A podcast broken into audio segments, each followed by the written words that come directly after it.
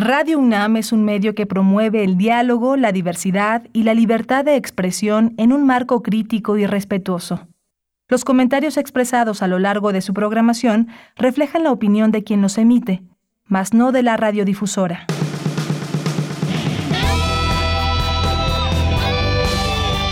Prisma RU. Relatamos al mundo.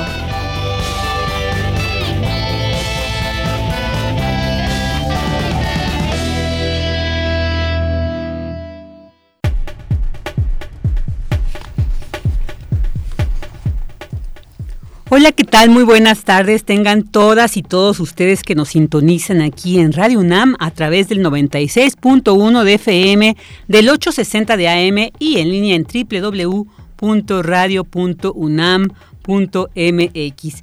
Bienvenidos a Prisma RU. Les saluda con muchísimo gusto Virginia Sánchez, que hoy estaré también aquí cubriendo a la titular de este espacio de Yanira Morán.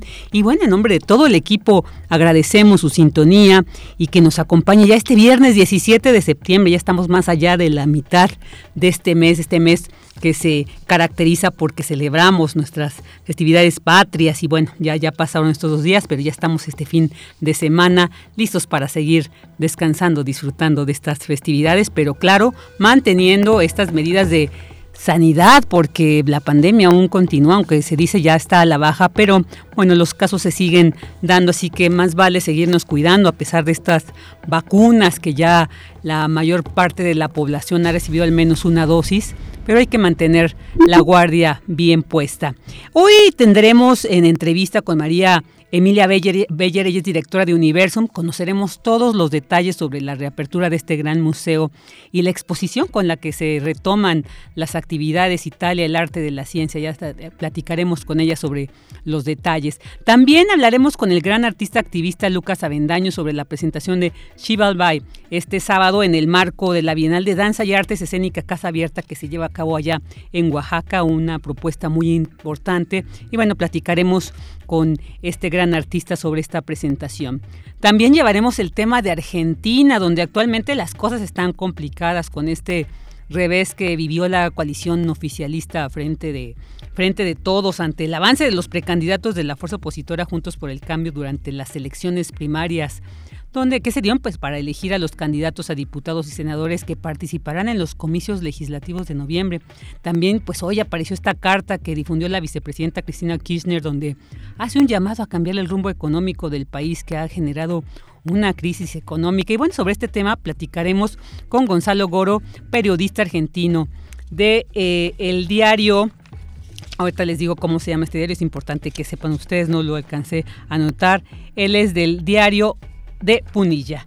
También vamos a eh, llevar pues, la, la, sección de Corriente Alterna donde María Rocha nos hablará sobre la violencia de género en el movimiento Scout.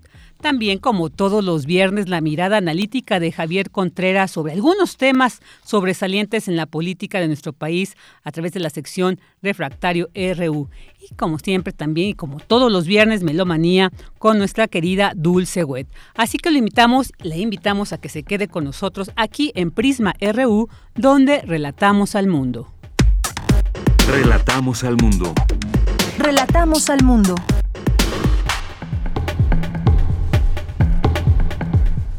Vámonos con nuestro resumen informativo. En la universidad se integra la UNAM a la Red Internacional de Cátedras Avertis. Se busca fortalecer el posicionamiento de la ingeniería de transporte, movilidad y seguridad dentro de la agenda de desarrollo del país. Presentan el reporte de Política Pública México, impulsando la agenda pública de inteligencia artificial y advierten especialistas de la UNAM que la pandemia impactó de manera prioritaria a los estratos sociales bajos. Por ello, dijeron, el país necesita mayor esfuerzo de protección social. En información nacional, el presidente Andrés Manuel López Obrador anunció que el próximo domingo encabezará la ceremonia conmemorativa por los sismos del 19 de septiembre de 1985 y 2017 en la Plaza de la Constitución del día 19 por la mañana para izar la bandera media asta, para recordar a los fallecidos en el sismo de 1985. También invitar a toda la gente, porque se va a llevar a cabo un simulacro eh, para protegernos ante sismos. Esto va a ser el domingo en nuestras casas. Y cabe recordar que la alerta sísmica sonará a las once y media de este domingo, hay que estar muy atentos. En la Ciudad de México se escuchará en 12.826 altavoces.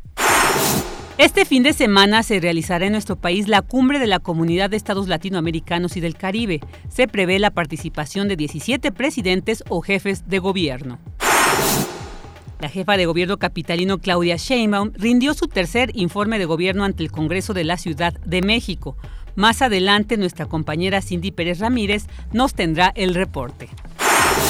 La Comisión Interamericana de Derechos Humanos informó que seguirá apoyando el mecanismo especial sobre caso Iguala. Refrendó su compromiso con las madres y padres de los 43 estudiantes normalistas desaparecidos. En información internacional, el presidente de Estados Unidos, Joe Biden, propuso hoy reducir las emisiones globales de metano en un 30% para el año 2030. Confía que la iniciativa cobre fuerza durante la cumbre del clima de la ONU. El Consejo de Seguridad de la ONU renovó por seis meses su misión política en Afganistán. La resolución adoptada por unanimidad por los 15 miembros del Consejo insiste en la importancia de un gobierno inclusivo y representativo. Y la UNESCO alertó este viernes que 117 millones de alumnos, el 7.5% de la población escolar mundial, siguen afectados por el cierre de escuelas. Advirtió que ello representa un retraso en el aprendizaje y un incremento en la deserción escolar.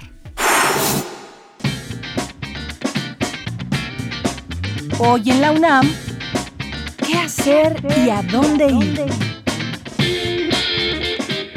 No te puedes perder una emisión más de la revista radiofónica Escaparate, que tiene para ti diversas opciones culturales dentro y fuera de la UNAM de cine, teatro, música y danza, además de reportajes, crónicas y entrevistas. No te lo pierdas todos los viernes en punto de las 15:15 horas por nuestras frecuencias 96.1 de FM y 860 de AM. Otra opción que no te puedes perder es la serie Miocardio, la génesis del sonido. Este programa lleva a la audiencia el origen, historia, actualidad y exponentes de la música popular alrededor del mundo. Ofrece un momento de distensión y apreciación de la música, una atmósfera sensorial para la comunidad radioescucha con el fin de difundir la riqueza musical popular que existe en el planeta y dar voz a sus creadores. El invitado de hoy será el cantautor Rafael Mendoza, cuyas creaciones con sabor a trova, son o bolero han sido interpretadas por artistas como Amparo Ochoa, Eugenia León, Mago Herrera, Susana Harp, entre otros. Sintoniza hoy nuestras frecuencias en punto de las 18.15 horas y su retransmisión los domingos a las 14.30 horas por el 96.1 de FM y 860 de AM. Te recomendamos el especial 200 años del chile en hogada, los colores patrios de la cocina mexicana, que nos invita a dar un recorrido gastronómico por la historia de este tradicional platillo del mes patrio. Sintoniza hoy la señal de TV UNAM por el canal 20.1 de televisión abierta en punto de las 17.30 horas. Y recuerda, si ya te aplicaron la vacuna de COVID-19, aún debes continuar con las medidas sanitarias para evitar un contagio.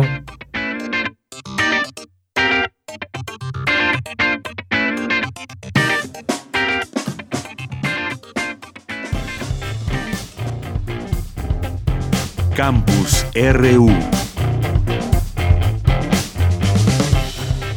Una de la tarde con 11 minutos y ya entramos a esta información que se genera en nuestro campus universitario. En el Instituto de Investigaciones Jurídicas tuvo lugar la presentación del reporte de Política Pública México, impulsando la agenda pública de inteligencia artificial. Y ya tenemos en la línea a mi compañera Dulce García con esta información. ¿Qué tal, Dulce? Buenas tardes. Así es, Vicky. Muy buenas tardes a ti al auditorio. Vicky, en medio de la actual pandemia, la inteligencia artificial ha sido de mucha utilidad, por ejemplo, para el cuidado de personas contagiadas de COVID-19. También ha ayudado a las estrategias de vigilancia para tratar de disminuir la circulación de personas infectadas, al reconocimiento de patrones de enfermedades de forma temprana, así como al análisis global y local de la misma pandemia. Sin embargo, Vicky, surgen interrogantes acerca del respeto a nuestra vida privada y por ello, en el marco del Seminario Permanente de Inteligencia Artificial y Derecho que organiza el Instituto de Investigaciones Jurídicas, se llevó a cabo este encuentro que bien mencionas, impulsando la agenda pública de inteligencia artificial en México. Ahí vi que el doctor Héctor Benítez, director general de la Dirección General de Cómputo y Tecnologías de la Información y Comunicación de la UNAM, dijo que son varios los retos jurídicos que presenta el uso más frecuente de la inteligencia artificial. Vamos a escuchar. Son en realidad los primeros robots que cuidan los pacientes que con datos de, de, casos previos arman redes para poder predecir si un nuevo paciente tendrá o no la enfermedad. El objetivo es prevenir. ¿Qué tan preparados estamos para compartir nuestros datos médicos para apoyar a otros en el inicio de enfermedad? Hoy, en determinados países ya no basta la tarjeta ni el celular, sino solamente con ciertos datos biométricos se puede pagar en un establecimiento. Esto funcionará para países como el nuestro, será una amenaza a nuestro derecho a la privacidad. Es básico desarrollar actividades tales como impulsar plataformas para la generación de políticas públicas, pero sobre todo bajo un contexto de valores, humanismo y por supuesto democracia. Y bueno, Vicky, en este encuentro también estuvo presente Leopoldo Maldonado, quien es director general de la organización Artículo 19, y él dijo que el ejercicio de los derechos en el ámbito digital requiere de retomar los estándares jurídicos del mundo físico, pero con miras a que sean funcionales en este mundo digital. Vamos a escucharlo ya nos espantaron a principios de año con algunos intentos de regulación. De hecho, lo mencionamos en el marco del convenio que firmamos el Instituto de Investigaciones Jurídicas y artículo 19, pues precisamente para que no nos lleguen esas sorpresas y poder dotar a la discusión pública de mayores herramientas y mejores insumos eh, y por supuesto a los tomadores y tomadoras de decisiones es que este espacio deviene necesario, pero sobre todo urgente. Vicky, les platico por último que en esta sesión del seminario los expertos discutieron el borrador del reporte de política pública sobre inteligencia artificial en México, conocido también como empatía, y en el cual se hace una revisión sobre los avances de la creación y la implementación de la Estrategia Nacional de Inteligencia Artificial en México. Esta es la información. Muchas gracias, Dulce. Un abrazo y buenas tardes. Gracias, igualmente. Buenas tardes. Y bueno, el día de hoy la jefa de gobierno de la Ciudad de México, Claudia Sheinbaum, presentó su tercer informe de labores. Y ya tenemos en la línea a mi compañera Cindy Pérez Ramírez con esta información. ¿Qué tal, Cindy? Buenas tardes. ¿Qué tal, Vicky? Muy buenas tardes a ti y a todo el auditorio de Prisma RU. En sesión solemne y bajo estrictos protocolos sanitarios, la jefa capitalina rindió su tercer informe de gobierno ante el Congreso de la Ciudad de México, luego del pase de lista a los diputados, seguido de la lectura del orden del día. En el recinto legislativo de Donceles y Allende, en el centro histórico, los grupos parlamentarios tomaron cinco minutos para ofrecer un posicionamiento. La coincidencia, el manejo de la pandemia en la capital.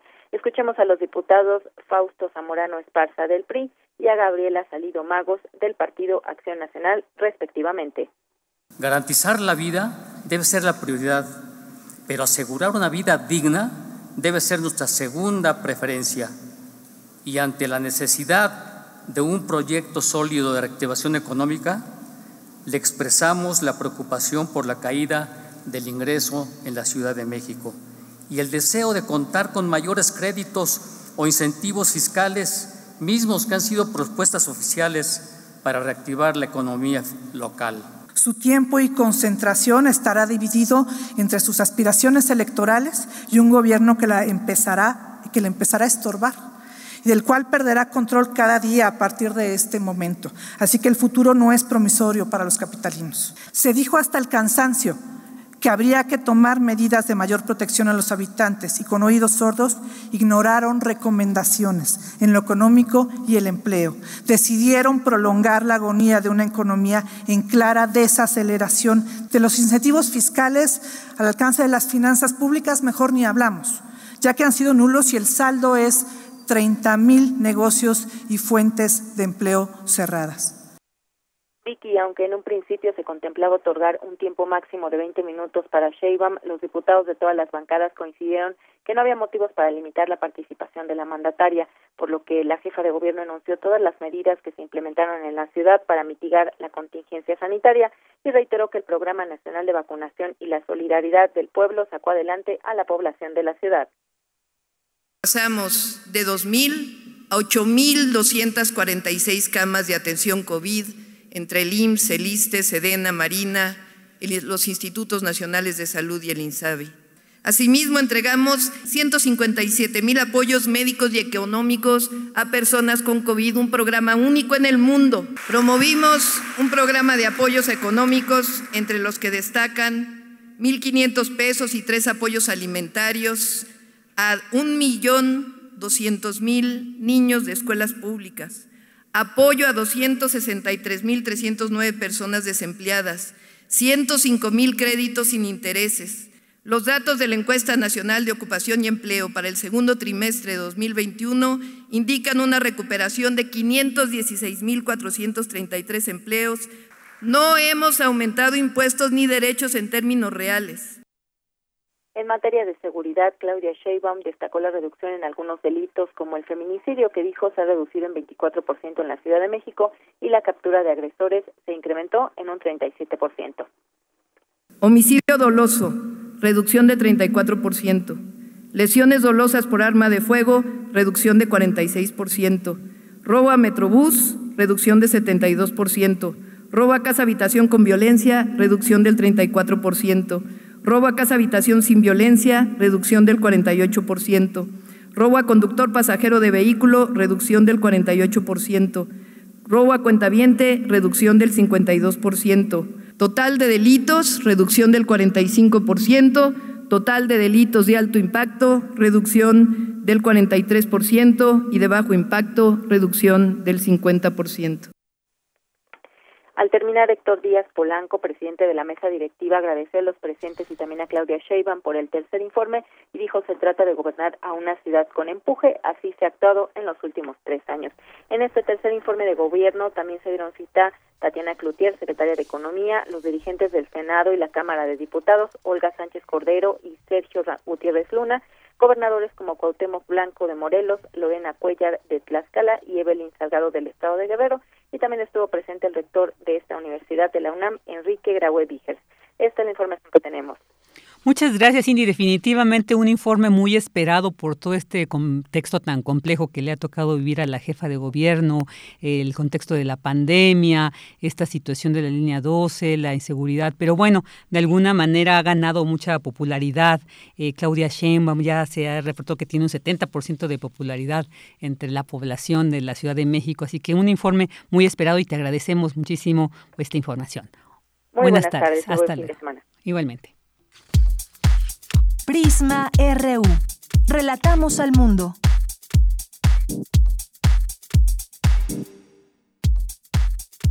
Tu opinión es muy importante. Escríbenos al correo electrónico prisma.radiounam@gmail.com. Una de la tarde con 21 minutos y bueno, pues ya escuchábamos hace un par de días esta buena noticia de que Universum reanudará sus actividades y además con una exposición muy interesante, Italia, el arte de la ciencia y bueno, esto todo será el próximo 25 de septiembre. Pero bueno, para conocer más detalles sobre esta reapertura, sobre esta exposición y todo lo que nos ofrece este Museo de la Ciencia, pues ya tenemos en la línea a la directora del mismo, de esta entidad, la maestra María Emilia Beller. ¿Qué tal, maestra? Muy buenas tardes. Muchas gracias por estar aquí con nosotros en Prisma RU.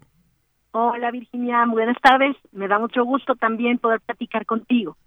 Gracias, maestra. Pues, ¿qué nos puede contar? Qué difícil después de este contexto pandémico, retomar las actividades, además de un espacio tan importante por todo este contenido, por esta difusión de la ciencia misma, por esta, pues que además es un espacio tan, eh, tan accesible para todas las edades, entonces pues el que se reabra realmente nos da mucho gusto y con esta exposición que quisiera que nos contara, maestra, cómo fue eh, reanudar estas actividades después de este, bueno, aún en este periodo pandémico, pero ¿cómo ha sido todo esto, maestra? Mira, ha sido muy emocionante porque nos la pasamos pues soñando con cómo podíamos regresar al museo en un trabajo cada quien desde casa y pues el museo realmente es un es un medio masivo de comunicación, ¿no? Que reúne otros tantos medios de comunicación de por sí. Entonces, de repente estar diseñando exposiciones cada quien desde desde la sala de su casa o el cuarto o la cocina, bueno, pues desde luego que ha sido un reto al que nunca nos habíamos enfrentado o tal vez los únicos que me podrían comprender son los los fundadores de Universum, ¿no? Este museo que había sido soñado hace ya casi 30 años en la Universidad Nacional Autónoma de México, pero que no existía y que además no tenía en ese momento referente, ¿no? En, en nuestra nación, un museo interactivo de ciencias universitario. Entonces, yo me siento, te confieso, un poquito así, como reinventando eh, la apertura de un museo bajo condiciones que además no había vivido nadie. Entonces ha sido emocionante, ¿no? Sí ha sido todo un reto, ha sido pensar mucho y ser flexibles y decir, si esta propuesta no funciona, la probamos y pues sin problema echamos para atrás. El chiste es garantizar espacio seguro, seguir cumpliendo con nuestra misión y adaptarnos a los nuevos tiempos, flexibilidad, ¿no? Claro, claro. Y qué importante que, bueno, definitivamente es eh, evidente que se pudo eh, lograr esta reapertura con todas las medidas, como bien menciona, y con esta gran exposición de Italia, el arte de la ciencia. Y quisiera preguntarle por qué, por qué este tema, por qué esta exposición precisamente para reanudar las actividades, maestra. Ah, esa pregunta me gusta mucho porque fíjate que hay algo en esta exposición yo creo que es distinta a muchas de las que podríamos haber en un momento dado puesto. Y es que todos sabemos que los italianos, bueno, son reconocidos desde luego por su deliciosa comida, por ejemplo, que también está en la exposición, por cierto, pero son reconocidos a nivel internacional por esta estética, por esta capacidad creativa de generar patrimonio cultural de la humanidad, no solo científico, estoy hablando realmente del arte, de la belleza de todo el patrimonio italiano de esta estética y del muy reconocido este, diseño italiano, ¿no? En, en, muchísimas esferas, la moda, eh, pero lo que mucha gente no sabe y en esta exposición quisimos mostrar es que esta búsqueda de la estética también está en la ciencia y en la tecnología que desarrollan los laboratorios y la industria italiana. Entonces es una exposición en donde podemos encontrar este diseño, este diseño que hace que un patrimonio cultural eh, o que un o que una información científica también pueda ser vista con los ojos de la creatividad y de la estética y de la búsqueda de la belleza y entonces me parece que ahora que hemos estado de pronto tan encerrados que de repente queremos salir y ver algo hermoso, nos venía muy bien una exposición como esta. Además de que, pues ahora por un lado hemos estado todos en nuestras casas, ¿no? En un encierro pandémico mundial y por el otro, gracias a las tecnologías hemos podido contactarnos y platicar a veces con colegas que pues están realmente muy muy lejos porque de pronto todos estábamos muy lejos unos de otros, daba un poco igual. Entonces aprendimos a hacer una exposición separados por un océano desde dos idiomas y desde dos eh, países diferentes sin reunirnos nunca y sin poder tomarnos jamás un café juntos, pero pero era un reto que también queríamos aprender a vivir, Virginia, porque así va a ser el museo eh, posiblemente de, de, los años por venir en muchísimos sentidos. Y queríamos en Universum pues ser punta de lanza en estos intentos de colaboraciones internacionales magnas, eh, generando cosas nuevas pero bueno, pues sabiendo que, que muy posiblemente no podemos estarnos viendo ni viajar ni nada, ¿no? Claro, pero es muy importante, como bien dice, eh, de alguna manera entablar otro tipo de, acercamientos y de esta manera fue virtual, pero bueno, lo importante es que se mantenga este, este acercamiento, esta relación y que nos permita, como con esta exposición, pues seguir llevando a cabo actividades tan importantes y tan trascendentes. Sí, lo que queríamos era, o sea, teníamos la propuesta de trabajar con Italia desde antes de la pandemia. Y lo que en muchos momentos, ¿no? Que vimos las cosas muy complicadas, pensamos fue, bueno, pues haremos una exposición de casa y soltaremos esta este sueño. Pero en realidad creo que hicimos bien en aceptar el reto. Finalmente, eh, como equipo decidimos que por el contrario, ¿no? Que queríamos aprender a, seguir haciendo museo conjunto, ¿no? En bajo nuevas condiciones. Y esta es la primera exposición que da cuenta de eso y la verdad estamos orgullosísimos. La exposición está preciosa. Eh, es, es muy interesante esto que te cuento porque quedó como nosotros la imaginábamos pero también quedó como la imaginaban ellos. Es decir, de alguna forma conseguimos imaginar lo mismo, a pesar de que nunca estuvimos en una misma sala trabajando juntos, ¿no? Entonces yo creo que eso habla eh, pues muy bien de la creatividad, ¿no? De, de, ambos equipos y la exposición realmente es una es una apuesta maravillosa para que todos vengan y la conozcan. Claro, esto enriquece pues la dinámica y el trabajo previo ya que se tenía esto pues lejos de, mermarlo lo enriquece y nos abre otras posibilidades. Y qué interesante que nos pudiera detallar un poco más también pues ya con esto que nos ha dicho nos abre a mí me abrió ya la inquietud de ir a ver esta exposición. Pero bueno además no solamente eh, Universum no es una sola sala donde digamos vamos a poder ver esta exposición de Italia y el arte en la ciencia también hay otros espacios. Van a estar también abiertos para quienes vayan además de que puedan eh, admirar esta exposición, puedan ver lo que normalmente Universum nos ofrece, maestra? Por supuesto. Básicamente vamos a tener abiertos todos los espacios, incluso eh, en un intento que hicimos por abrir unas cuantas semanitas en julio para poderle dar a las familias de México la posibilidad de, de tener Universum abierto. Eh, algunas áreas no estaban todavía eh, pues con todos los ventiladores y los filtros CEPA y demás que se necesitaban y las habíamos mantenido cerradas. Ahora ya podemos decir que regresamos con todos los espacios abiertos, excepto el espacio infantil, que todavía necesita algunas adecuaciones porque recibe a niños muy pequeñitos, y el planetario. Fuera de eso, todo lo demás del museo está abierto. Tenemos también otra nueva sala, la sala de, de, tesoros fósiles y minerales de México, con algunos dinosaurios por ahí muy interesantes. Y estamos trabajando en la futura inauguración de otra sala que se llama Decide, eh, que justamente trata de resolver problemas y algún problema, algún reto que se te pone y entre todos tenemos que resolverlo juntos. Es, un, es una sala distinta en donde tú vas construyendo con tu equipo pues la salvación de un problema, digamos. Entonces es diferente a lo que hemos hecho en otros momentos y también la pandemia nos vino bien entonces para reflexionar en nuevas experiencias. Claro, y maestra, eh, además hay que hacer énfasis en que no va a estar abierta toda la semana, solamente va a ser los fines de semana que se va a poder asistir a Universum, que nos platicara un poco más de esto. Exactamente, vamos a estar abiertos a partir del 25 de septiembre todos los fines de semana de 10 de la mañana a 4 de la tarde pero entre semana efectivamente vamos a estar pues haciendo sanitizaciones, limpiezas profundas, pues otros montajes, preparando nuevas experiencias para, bueno, los fines de semana nuevamente estar listos para recibirlos y garantizar que el espacio es completamente seguro para todos. Claro, y el horario, maestra, que nos pudiera decir también eh, en qué horario va a estar abierto. Sí. Claro que sí, abrimos a las 10 y cerramos a las 4 de la tarde. Perfecto. El, normalmente la venta de boletos pues se hacía ahí directamente en, el lugar, pero ahora con esta situación también pues hay que aprovechar estas ventas eh, en línea. Eh, ¿Se permanece así? ¿Esto puede ser eh, comprarlo las entradas en línea, pero también ahí en el recinto? De acuerdo, exacto. Tenemos ahora este sistema híbrido en donde se puede adquirir el boleto a través de boletos.universum.unam.mx eh, pero también se pueden adquirir en taquilla. Sin embargo, dado que tenemos un aforo reducido, yo sí quisiera invitarlos a, pues no quedarse con las ganas de dar la vuelta hasta allá, encontrarse con que el aforo ya estaba casi lleno y en la taquilla no te venden el boleto, ¿no?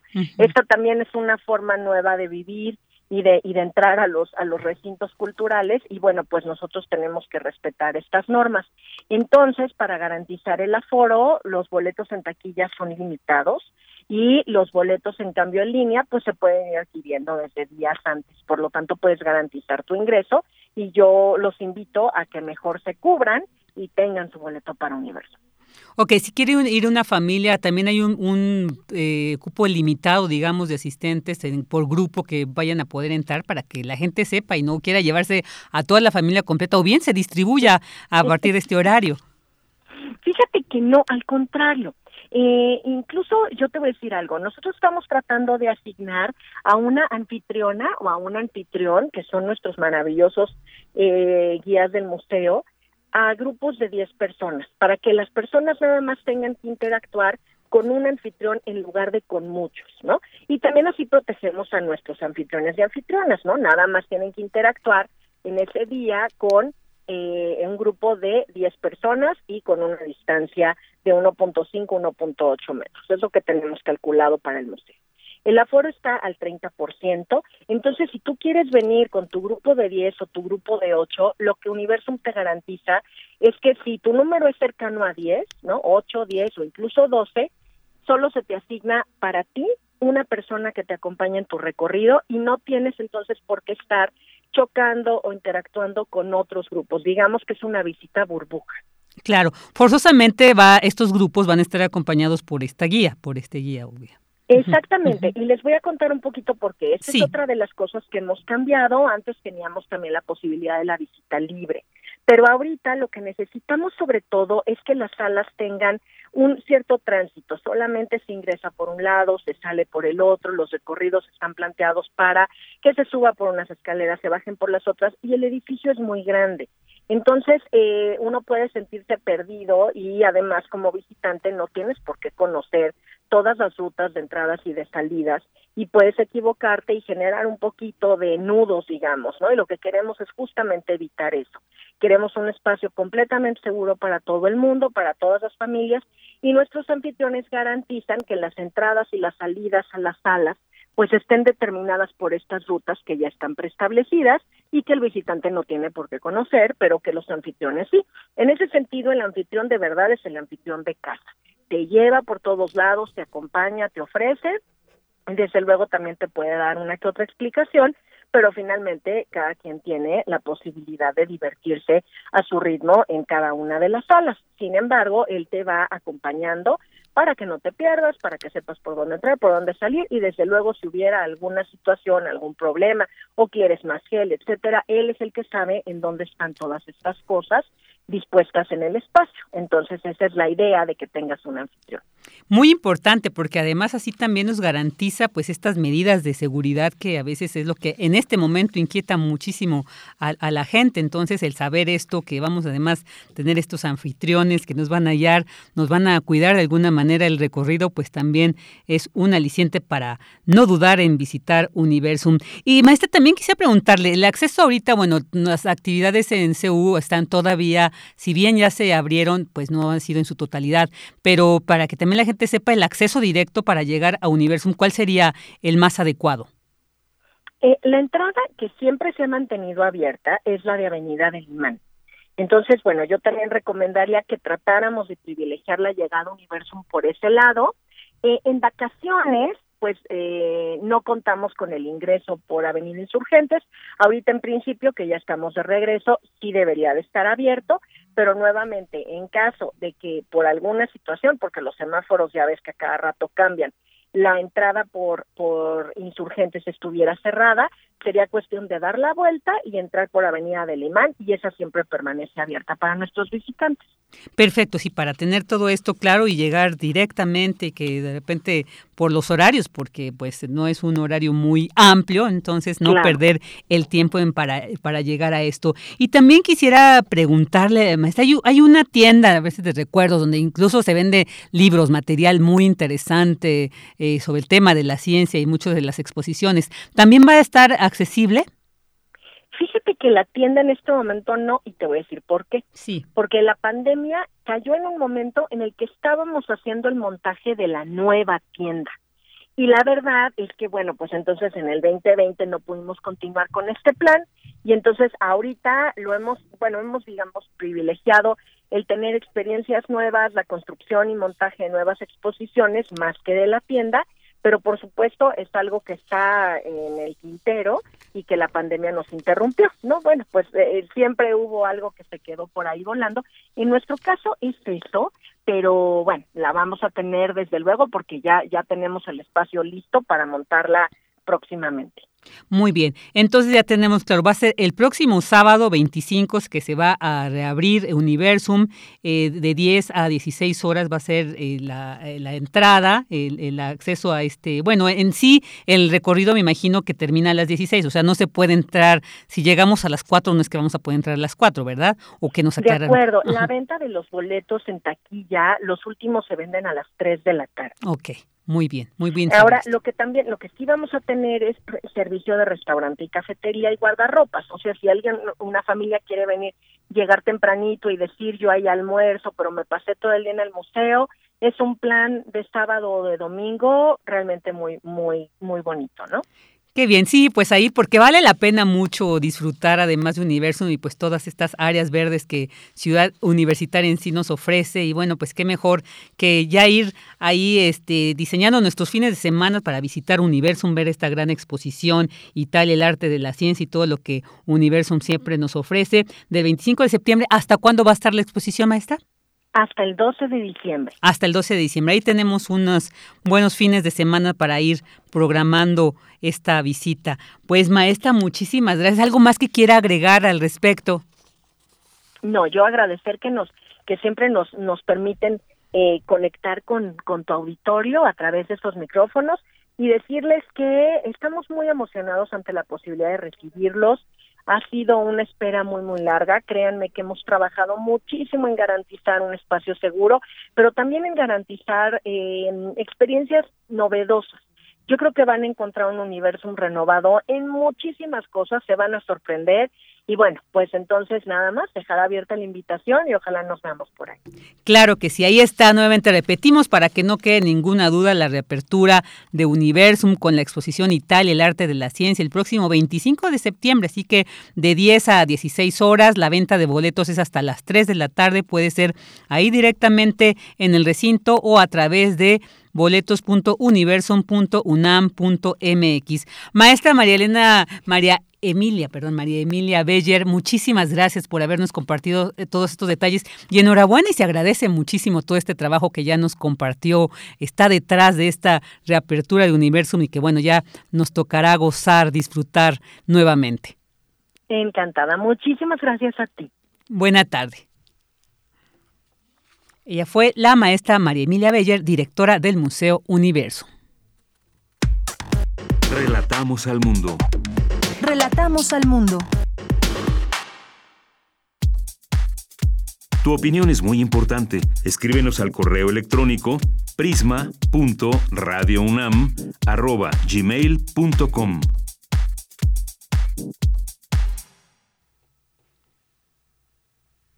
Bueno, y ahora vamos a escuchar un poema en voz de Margarita Castillo que se llama De Pura López Colomé.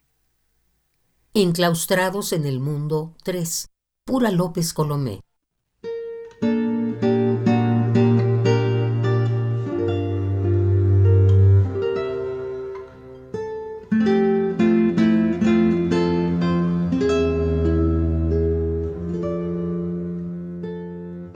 Entraban en escena toda suerte de víctimas propiciatorias de una mirada tierna.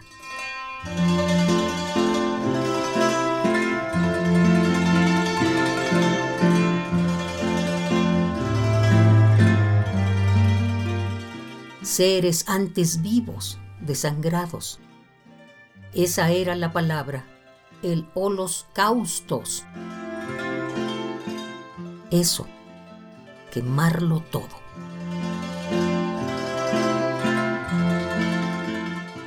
al salir y al ponerse el sol, diariamente, hasta el final de los tiempos, es decir, hasta nunca.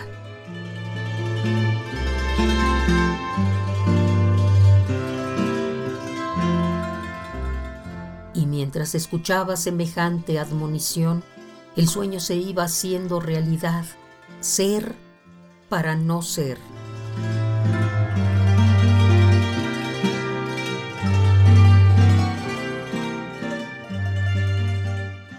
no ser para ser.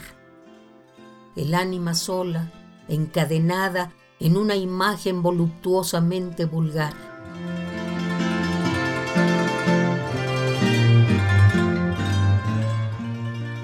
El fuego la encarcela mientras ella desnuda lanza una plegaria, un ruego a las alturas Después de habitar cielos mitológicos, mira cuán bajo has caído. Alma, mariposa, psique, psiquis, tú, la inmortal, inmortalmente amada.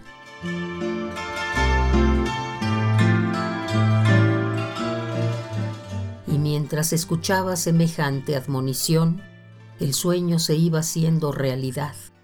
Ser para no ser. No ser para ser.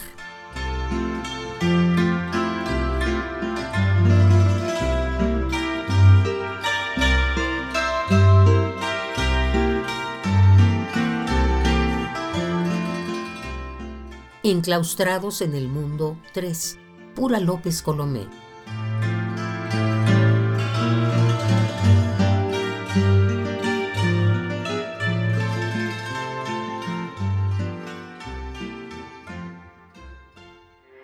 Porque tu opinión es importante, síguenos en nuestras redes sociales, en Facebook como Prisma RU y en Twitter como arroba PrismaRU. Una de la tarde con 43 minutos y ya después de escuchar a Enclaustrados con Margarita Castillo de Pura López Colomé, pues ya nos vamos ahora a platicar con un gran artista, Muncheles, incluso considerado el artista más importante de la comunidad Munches, además antropólogo. Bueno, si yo les dijera todo lo que ha hecho, todo lo que ha ganado, reconocimientos, premios, y pues pero mejor platiquemos con él. Ahorita ya les igual vamos a ir detallando para que conozcamos todo este gran personaje que es Lucas Avendaño. ¿Qué tal, Lucas? Te saludo con muchísimo gusto. Hola, Virginia, buenas tardes. Virginia Sánchez, buenas tardes, Radio UNAM, todos los radioescuchas de Radio UNAM, buenas tardes. Y bueno, pues aquí con eh, agradecidos por esta invitación y esta oportunidad de platicar y llegar a sus radioescuchas también. Claro, nosotros agradecemos mucho el tenerte aquí porque, como decía, pues eres un eres un, un artista muy reconocido, no solamente aquí en, a nivel nacional, también en muchos países, ¿no? Has obtenido premios y reconocimientos en Chile, Estados Unidos, Canadá, Colombia, Suiza, eh, bueno, eh, todo un, toda una trayectoria, Lucas, y que, bueno, finalmente siempre lo materializas, lo sublimas a través del arte y que además eh, no solamente es una expresión artística meramente así corporal, que es como lo que tú manejas no a través del cuerpo, sino también con mucho sentido político, con mucha proyección, con mucho sentido social. Y bueno, pues también queremos que nos platique sobre esta última presentación que vas a tener eh, este fin de semana y que nos digas, pues bien, con más detalle cuándo va a ser la presentación de Shivalbai. Sí, eh, esta pieza Shivalbai eh, se presenta el domingo en, eh, es una función que no va a ser presencial, va a ser grabada, pero después va a ser transmitida por las plataformas del Centro de las Artes de San Agustín Etla, el CASA, aquí en Oaxaca. Eh, y eh, bueno, Shivalbai es una obra eh, que va a ser ha sido beneficiada por el, apoyo del sistema, el sistema de apoyos a la creación y proyectos culturales del FONCA. Y bueno, en esta ocasión vamos a estrenar aquí en el Casa el domingo 19 de septiembre. Y les decía va a ser grabada, eh, no por el tema sanitario, originalmente estaba contemplado que pudiera estar abierto al público, pero bueno, por las condiciones sanitarias, las medidas sanitarias del propio municipio de San Agustín Etla, pues va a estar restringido el acceso al público, pero va a ser grabado y el martes va a estar saliendo por las plataformas del propio, eh, la propia casa, el propio casa o el Centro de las Artes de San Agustín Etla, Oaxaca. el martes 21 de septiembre, a partir del martes 21 de septiembre. A partir del martes 21 de septiembre, eh, eh, ustedes van a poder ver la, la función en las plataformas digitales del CASA. Claro, y además todo un equipo que te acompaña ahí, sé que Griselda Sánchez también te está acompañando, una gran también comunicóloga, artista, y bueno, qué gran equipo te acompaña, Lucas. Sí, el elenco está conformado eh, precisamente que quise que tuviera como todo toda la producción de, la gente de Oaxaca, eh, está ah, Rodrigo Abundes, está Natalie Vázquez, está en eh, la, producción está hecho por eh, los talleres de Jacobo y María Ángeles, que son maestros alebrijeros. Eh, los guantes de juego de pelota están hechos por el maestro Agustín Pacheco, que es uno de los referentes de creadores de, guantes para el juego de pelota mixteca aquí en, Valles Centrales. está Abraham RM, está Marina Marina Santiago y bueno, toda la gente que está detrás de la producción, el maestro Sabino Guiso que se encarga de la joyería y bueno, hemos intentado hacer una coproducción con artistas y creadores locales de Oaxaca. Oye, que además eh, Oaxaca apenas leía que es considerada además una de las ciudades más bellas del mundo, pero además se hacía énfasis por esta, esta riqueza cultural y que yo creo que ustedes son un claro ejemplo de esta riqueza cultural que, que, afortunadamente existe en esta ciudad mexicana, en esta ciudad oaxaqueña. Y bueno, pues va a ser muy importante el, seguir este trabajo de Xibalbay. Y quisiera preguntarte que nos ahondaras un poco de qué trata esta representación.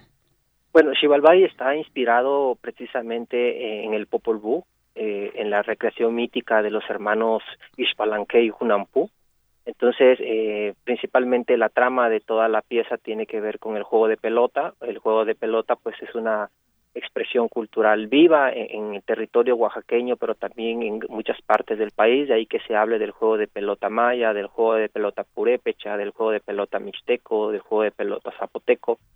Y bueno, dado que en Oaxaca se dan estos encuentros binacionales México-Estados Unidos del juego de pelota, pues queríamos, eh, queremos poner sobre, sobre la mesa, sobre todo para las nuevas generaciones, este patrimonio interiorizado como es esta manifestación del juego de pelota, de ahí que la inspiración haya venido del Popol Vuh, donde precisamente eh, el hilo conductor de toda la, dramaturgia tiene que ver con el juego de pelota, pero también el tema de los desaparecidos, porque al final Ixbalanque y Junampú lo que quieren cuando eh, aceptan la invitación de los señores de Xibalbay a hacer el juego de pelota es recuperar los huesos de sus padres que en un momento antes habían sido decapitados en el, en el juego de pelota ritual.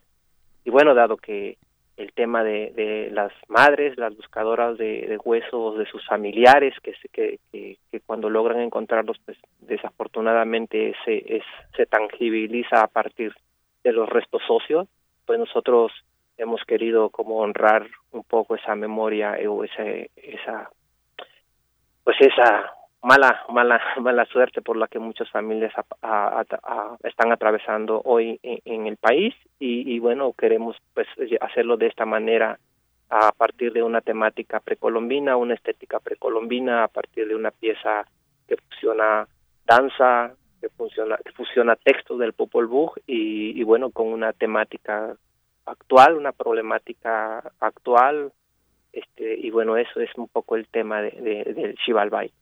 Claro, y al respecto, Lucas, quisiera preguntarte, ¿qué ha representado para ti esta importancia de incorporar en tu quehacer artístico, pues esta lucha social como es la denuncia también de las desapariciones forzadas, que lamentablemente es una situación que lacera a nuestro país y que tú incluso lo has vivido en carne propia con la desaparición de tu hermano, de Bruno?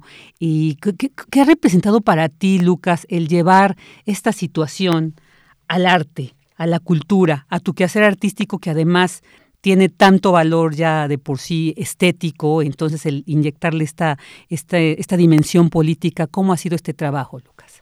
Eh, bueno, Xibalbay es una pieza que he venido trabajando desde hace cinco años.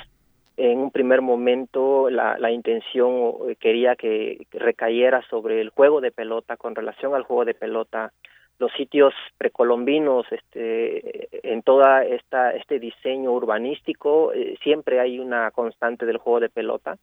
Y bueno por la por la importancia que tiene el juego de pelota en muchas comunidades eh, de, del estado de Oaxaca y otras comunidades del país, pues quería que el, el, el hilo protagónico fuera el juego de pelota. Pero bueno después en esta investigación después aparece el tema de pues de mi, hermano Bruno, que fuera desaparecido el 10 de mayo del 2018 en Tehuantepec. Y entonces eh, recobra más fuerza el tema de Valles Balanqué cuando deciden y aceptan eh, jugar el juego de pelota ritual con los señores de Xibalbay precisamente como una manera de, de poder recuperar los huesos de su padre. Y entonces cuando en, en, la, en la investigación y, y ahora en el montaje pues cobra protagonismo el tema el tema de, las buscadoras el tema de las personas desaparecidas. Y, bueno eh, cuando estaba trabajando en el montaje ya eh, todavía no tenía el no teníamos la, la noticia de, del hallazgo que posteriormente se concretó el 3 de, de diciembre del 2020 de los restos socios de mi hermano pero en ese momento yo de una manera quería quería resarcir esa esa ausencia como los hermanos míticos buscaron los huesos de sus padres yo a través de la escena quería encontrar simbólicamente los huesos de mi hermano Bruno o el cuerpo de mi hermano Bruno o a mi hermano Bruno. Pero bueno ahora que se ha dado el hallazgo que se ha dado el reconocimiento que se ha dado la entrega pues ahora eh, quiero pensar que pueda pueda primero poner sobre la escena la escena teatral, la escena dancística, eh, esta problemática al, cual no podemos ser ajenos, no debemos ser ajenos. Y bueno, quiero pensar que puede, puede homenajear a estas madres que, a estas hermanas, a estas hijas que han sido incansables en la búsqueda de sus familiares. Claro, es muy importante esto que dices, Lucas, porque yo creo que justamente el arte es, una manera de, de, sensibilizar, ¿no? de visibilizar además eh, tantas situaciones que, que como esto de las desapariciones eh, que, que, viven tantas familias como tú, como incluso las madres también de los eh, estudiantes normalistas de los 43 de Ayotzinapa y bueno, todas estas eh, fosas que se han encontrado a lo largo del país que han dado para mucho material, literatura, para teatro y para ti como es el, el, a través del performance. Creo que es muy importante pues y esto refleja la importancia del arte como tal y en ese sentido quisiera preguntarte también pues para ahondar más en esto por qué es importante el arte para usarlo como una denuncia política pues yo creo que personalmente eh, alguna vez he dicho que si me preguntaran para qué sirve el arte yo respondería sin dudarlo que sirve para traer a nuestros familiares de regreso a casa porque precisamente creo que... Claro, sí, sí, sí. Es cierto, Lucas. Creo que, creo que em, en mi caso particular eh, fue la manera en que pudimos activar para generar esta gran comunidad local, nacional e internacional y que al final de cuentas, gracias a su acompañamiento, fue como nosotros pudimos pues llegar a esta a este encuentro, ¿no? Sí, y a, esta, a dar esta buena noticia dentro de las malas noticias. Así es. la buena noticia de decir que, que mi hermano eh, lo trajimos de regreso a casa, ¿no? Entonces, sí, yo creo que ahorita, eh, a pesar de que en, con el tema de la pandemia es una de las actividades consideradas no esenciales, yo quiero pensar que sí es una actividad esencial en tanto que puede puede ayudarnos y acompañarnos a regresar a nuestros familiares desaparecidos, desaparecidas y, bueno, eh, ahorita que eh, hemos llevado a cabo este proceso, pues precisamente el elenco se trasladó a Tehuantepec, donde estuvimos trabajando por 45 días en, el, en la investigación y el montaje y estuvimos cerca de procesos de, ah, de la del, del campo, porque quiero pensar que eh, el arte no, no tiene que estar desvinculada precisamente de una actividad esencial como es la, la, producción de alimentos, la generación de alimentos, el cultivo de alimentos y que quizás ahí podamos encontrar una posibilidad de que deje de ser considerada una actividad no esencial en el contexto de esta pandemia de este de esta pandemia que nos ha dejado el COVID-19. Así es, no, pues por eso decía que tienes este gran reconocimiento, Lucas, porque todo esto que nos has compartido ahorita en palabra, definitivamente lo encontramos en cada expresión que tú haces a través de tu cuerpo, de tu palabra, de esta belleza que te caracteriza en todos los sentidos como ser humano y como artista. Y que también, bueno, quiero preguntarte sobre un taller que dentro de este festival de Casa Abierta también diste del taller de alteridad y mismidad, que, donde manejas las dimensiones corporales como la biológica, biomecánica, la territorial, la cultural, la política. Y bueno, pues, ¿cuál fue el resultado de este taller eh, que ofreciste, Lucas? Sí, fue un taller de cinco días, de ocho, diari ocho horas diarias, o sea, 40 horas eh, de duración y que concluyó con una intervención en el espacio público eh, en el centro de la ciudad de Oaxaca, eh, porque precisamente que, eh, he querido poner a, a la disposición de otros creadores, otras creadoras, pues el proceso de investigación que hemos hecho de, de a, a raíz de que pues mi el origen de mi de mis acciones eh, escénicas generalmente fue en un principio eran en, la calle en, el espacio público. Entonces, que he querido compartir estas herramientas, estas herramientas pedagógicas, didácticas, que a otras personas puedan ayudarlas también, porque quiero pensar que también es una corresponsabilidad nuestra de la gente que nos dedicamos a, la, escena teatral, performativa, dancística, también compartir estas herramientas pedagógicas, didácticas, eh, en tanto que eh, ahora que, que pues el tema de la pandemia ha cerrado las instituciones, las escuelas y ha imposibilitado este encuentro, queremos pensar que en tanto podamos tener estos encuentros eh, aún con grupos reducidos puede ser una posibilidad de compartir este conocimiento y bueno seguir dándole vuelta vuelta a la, piedra como decimos para que sigamos triturando hilvanando desgranando el conocimiento y a partir de ahí pueda podamos seguir pues creando juntas eh, por por la por la necesidad de que eh, el arte la cultura pueda ser una un pilar fundamental eh, y una actividad ser considerada una actividad esencial en el marco de este de esta pandemia humanitaria pues no Claro, claro. Y no, y bueno, seguramente tenemos mucho que aprender. Y hoy existe la posibilidad de que en un momento este taller llegue a otros espacios como aquí, la Ciudad de México.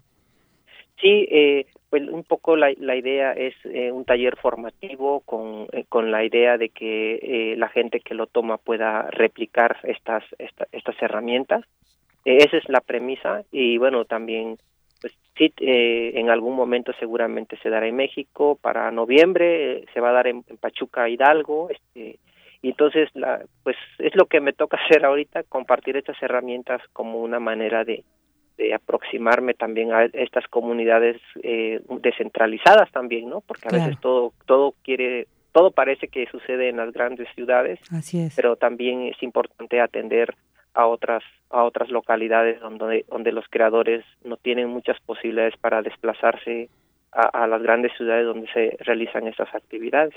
Así es, Lucas, pues estaremos muy atentos. Oye, pues vamos a repetir para que podamos seguir este, este trabajo tuyo de Shivalbay, que nos dijeras dónde vamos a poder ver y también en dónde te puedes, pueden seguir tu trabajo para que también estar atentos a estas, a estos talleres y a todas las presentaciones que, que realices. Shivalbay, ¿cuándo va a realizarse entonces? repitamos y dónde lo vamos a poder apreciar. Eh, eh, se va a poder eh, ver en, las plataformas del Centro de las Artes de San Agustín Etla. Entonces, si ustedes ingresan así, Centro de las Artes de San Agustín Etla, va a haber un apartado en donde dice programación, entonces ahí ustedes van a poder consultarlo. Seguramente, si si googlean o también cuando si googlean Mushe, Mushe Performance Lucas Avendaño, también ahí vamos a replicar los, los mismos canales del CASA, seguramente también en, en las mismas plataformas del FONCA, eh, también se van a estar eh, eh, compartiendo esta, esta información. Y por ejemplo está el Instagram de hashtag sistema creación está el hashtag sistema creación en Twitter y en Instagram del Fonca y también seguramente ahí va a estar compartiéndose el material que se ha grabado de la función del domingo. Perfecto, pues estaremos bien atentos. Lucas, muchísimas gracias por habernos eh, brindado estos minutos para platicar contigo. Como siempre, un placer escucharte y saber de ti. Te mandamos un fuerte abrazo y seguimos ahí en contacto. Muchísimas gracias a ustedes, Virginia, al personal de Radio UNAM, a los radioescuchas que nos han recibido en sus hogares por esta transmisión. Muchísimas gracias y bueno, también esperemos en algún momento darles la noticia de, presentar la pieza en la Ciudad de México, quizás en el Centro Cultural Universitario. Ay, sería un placer. Eso estaremos atentos. Pues un abrazo, Lucas. Muy bien, buenas tardes. Buenas tardes. Lucas Avendaño, artista mushe, performer, activista, antropólogo. Vámonos a un corte. Queremos escuchar tu voz. Nuestro teléfono en cabina es 55 36 43 39.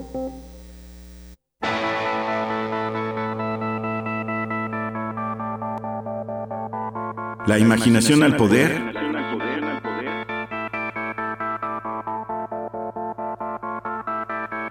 Cuando el rock dominaba el mundo. Todos los viernes a las 18.45 horas por esta estación. 96.1 TFM. Radio UNAM, Experiencia Sonora. Es muy tedioso hacer siempre lo mismo. No dejes que el aburrimiento apague tu imaginación. Escucha Escaparate 961 con los eventos culturales del momento. Viernes a las 15:15 horas por Radio UNAM. Entretenimiento y cultura. Radio UNAM. Experiencia sonora. ¿Qué tienen en común la poblana Leticia y el queretano Giovanni? Que se cambiaron de domicilio y van a ir a actualizar su INE. Si tú también te cambiaste de casa, avísale al INE, actualiza tu domicilio y sé parte de quienes toman las decisiones en tu nueva comunidad. Haz tu cita en INETEL 800 433 2000 o en INE.mx. Podemos pensar de forma distinta, pero tenemos algo que nos une, nuestro INE. Mi INE nos une.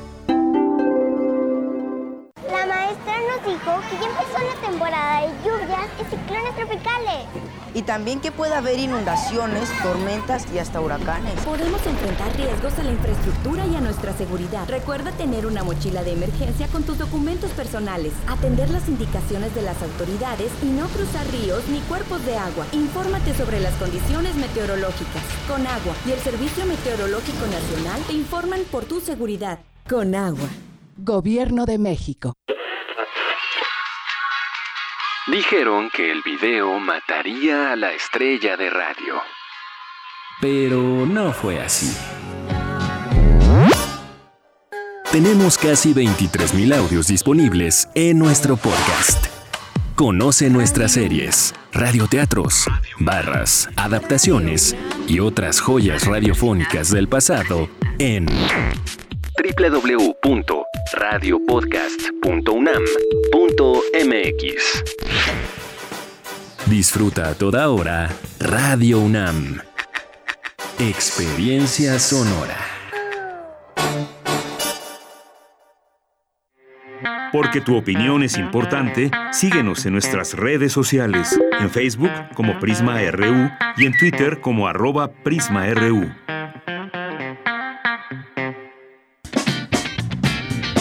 Mañana en la UNAM, ¿qué hacer y a dónde ir? No te puedes perder la retransmisión de la serie Foro de la Mujer, que obtuvo la inscripción en el registro de la memoria del mundo de la UNESCO en 2019 como la primera serie radiofónica de contenido feminista en México. La retransmisión de esta selección de programas busca acercar a las nuevas generaciones las voces de quienes lucharon en aquellos años por la reivindicación de sus derechos y preguntarnos si las condiciones de vida de las mujeres de hoy han cambiado. Sintoniza todos los sábados y domingos en punto de las 11 horas nuestras frecuencias 96.1 de FM y 860 de AM. No te puedes perder la tercera entrega de Sonidero, El Sonido de Todos los Barrios, proyecto organizado por la Casa del Lago Juan José Arreola que pretende llevarnos a un recorrido musical por las identidades sonideras emblemáticas de los barrios y colonias de la Ciudad de México. Esta tercera entrega está dedicada al barrio Coltongo en Azcapotzalco y corre a cargo de Sonido Mex de Ignacio Chanes Vertis. La cita es mañana sábado 18 de septiembre en punto de las 16 horas a través de la cuenta oficial de Facebook de la Casa del Lago Juan José Arreola.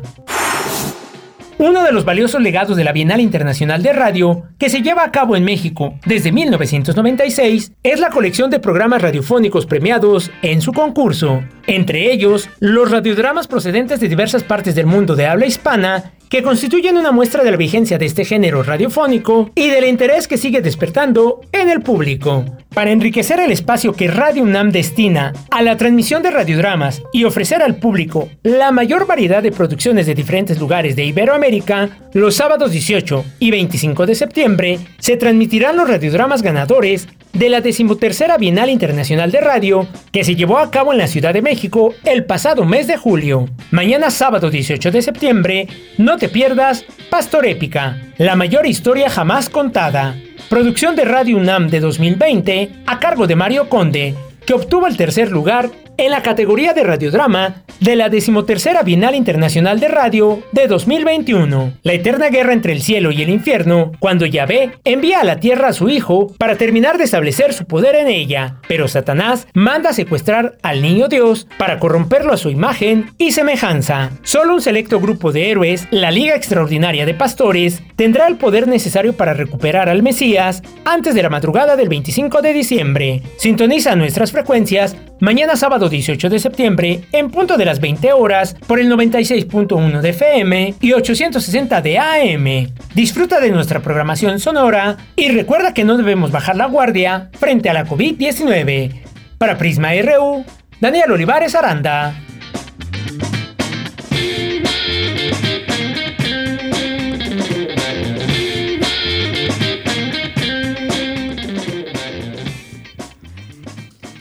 Dos de la tarde con siete minutos y ya estamos de regreso a esta segunda hora de Prisma RU. Y bueno, bueno, vamos a saludar a quienes nos acompañan y aquí a través de las redes nos saludan, nos hacen comentarios. Muchísimas gracias. Saludos a Mario Navarrete Real, siempre hice excelente trabajo. Muchas gracias de todo el equipo de Prisma RU.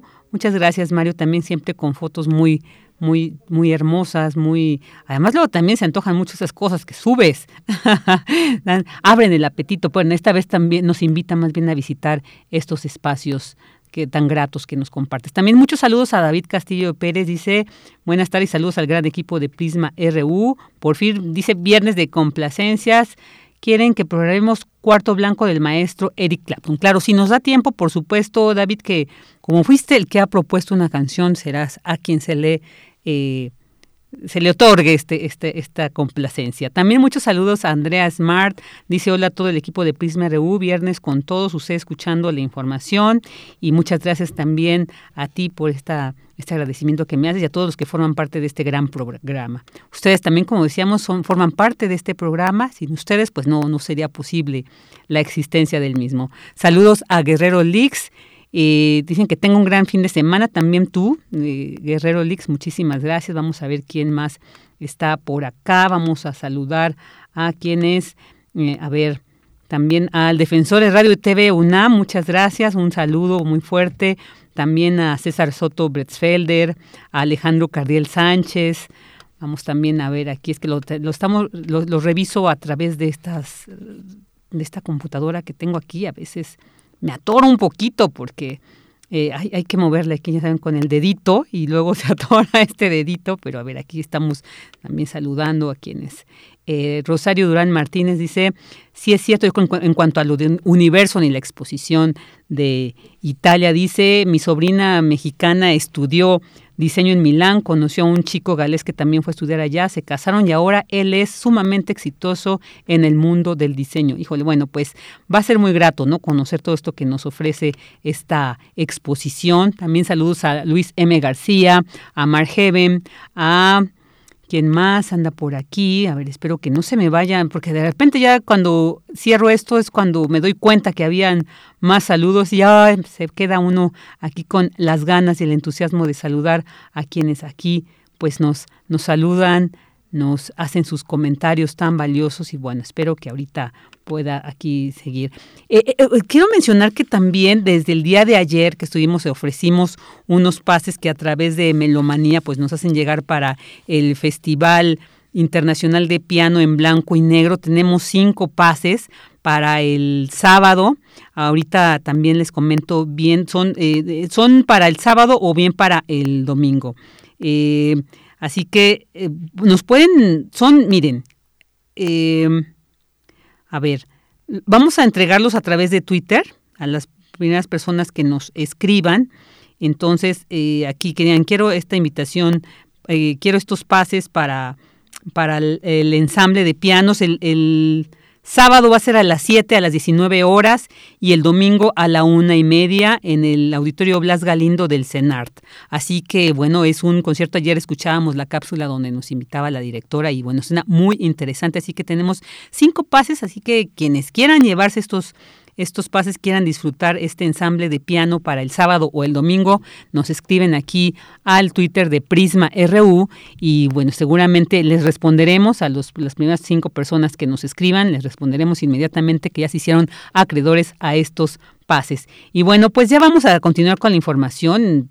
Una disculpa si no los menciono y nos escribieron, se hicieron presentes a través de las redes, pero a veces la dinámica de tiempo y, y, esta del espacio aquí mismo no me permite estar leyendo todo, tener acceso, pero les agradecemos muchísimo su sintonía, como decíamos al, como decíamos al, al, al principio, al principio, al principio. Bueno, vámonos con esta información. Advierten especialistas que la protección social en México es insuficiente. Cindy Pérez Ramírez nos tiene esta información. Adelante, Cindy. Iliana Yaschini Arroyo del Programa Universitario de Estudios del Desarrollo de la UNAM refirió que la emergencia sanitaria ha provocado desaceleración de la actividad económica, pérdida y reducción de empleos, disminución del ingreso y aumento de la pobreza, entre otros efectos negativos. Sin embargo, añadió, varios países han puesto en práctica acciones sociales de emergencia para proteger el bienestar de la población, pero no es el caso del Gobierno de México, que ha mantenido la entrega de bienes y servicios de programas sociales y no ha creado nuevos. Esto tiene correlación con el tema financiero, ya que el presupuesto destinado para medidas de emergencia por la pandemia ha sido de los más bajos a nivel regional, punto 42% del Producto Interno Bruto, en comparación con Brasil, que destinó 4%. A través de la encuesta de seguimiento de los efectos de la COVID-19 en el bienestar de los hogares mexicanos en COVID-19, se pudieron conocer algunos datos. De la cobertura de los programas, solamente 3 de cada 10 hogares reciben una ayuda gubernamental. En cuanto a la cobertura entre los grupos prioritarios, se observó que los que tienen nivel socioeconómico más bajo alcanzó 37% y los hogares con algún integrante de habla indígena 37.5 pese a que la cobertura es mayor, sigue siendo baja. En tanto, Enrique Provencio Durazo, investigador del PUED, refirió que no se configuró ni al inicio, durante ni ahora una acción de emergencia. Hay negativa a planear una estrategia, a revisar las políticas de mediano plazo para la recuperación lo que contrasta con el grupo de países que han reconfigurado sus planes a partir de la pandemia. Esta es la información que tenemos. Muy buenas tardes.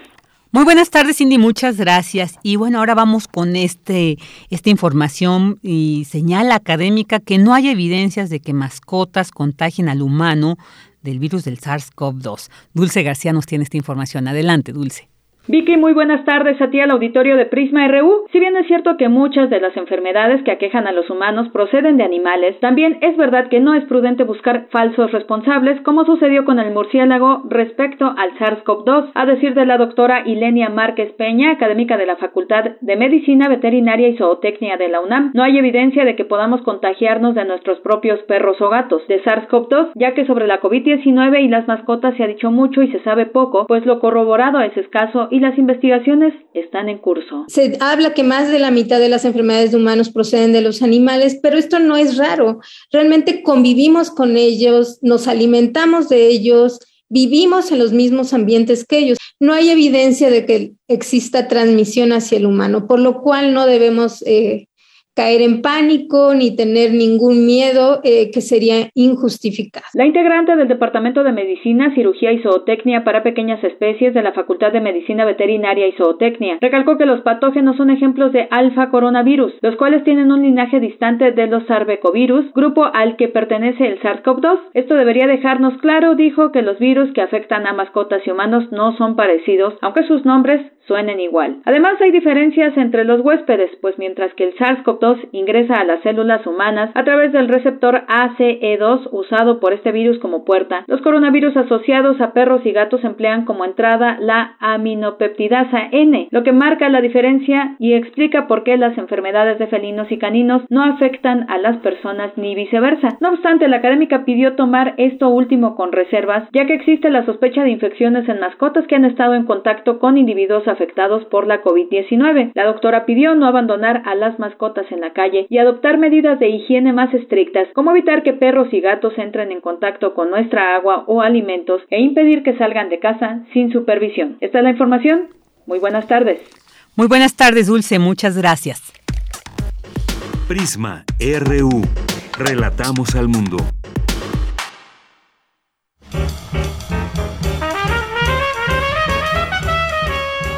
Corriente Alterna.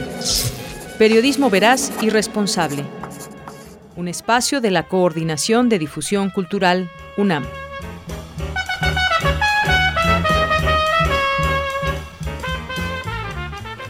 Dos de la tarde con 16 minutos y bueno, ya vamos a dar entrada a esta sección de corriente alterna de la Unidad de Investigaciones de la UNAM y bueno, ya tenemos en la línea a María Roche, ella es estudiante becaria de esta Unidad de Investigaciones Periodísticas y que hoy nos va a hablar sobre este tema de la violencia de género en el movimiento Scouts.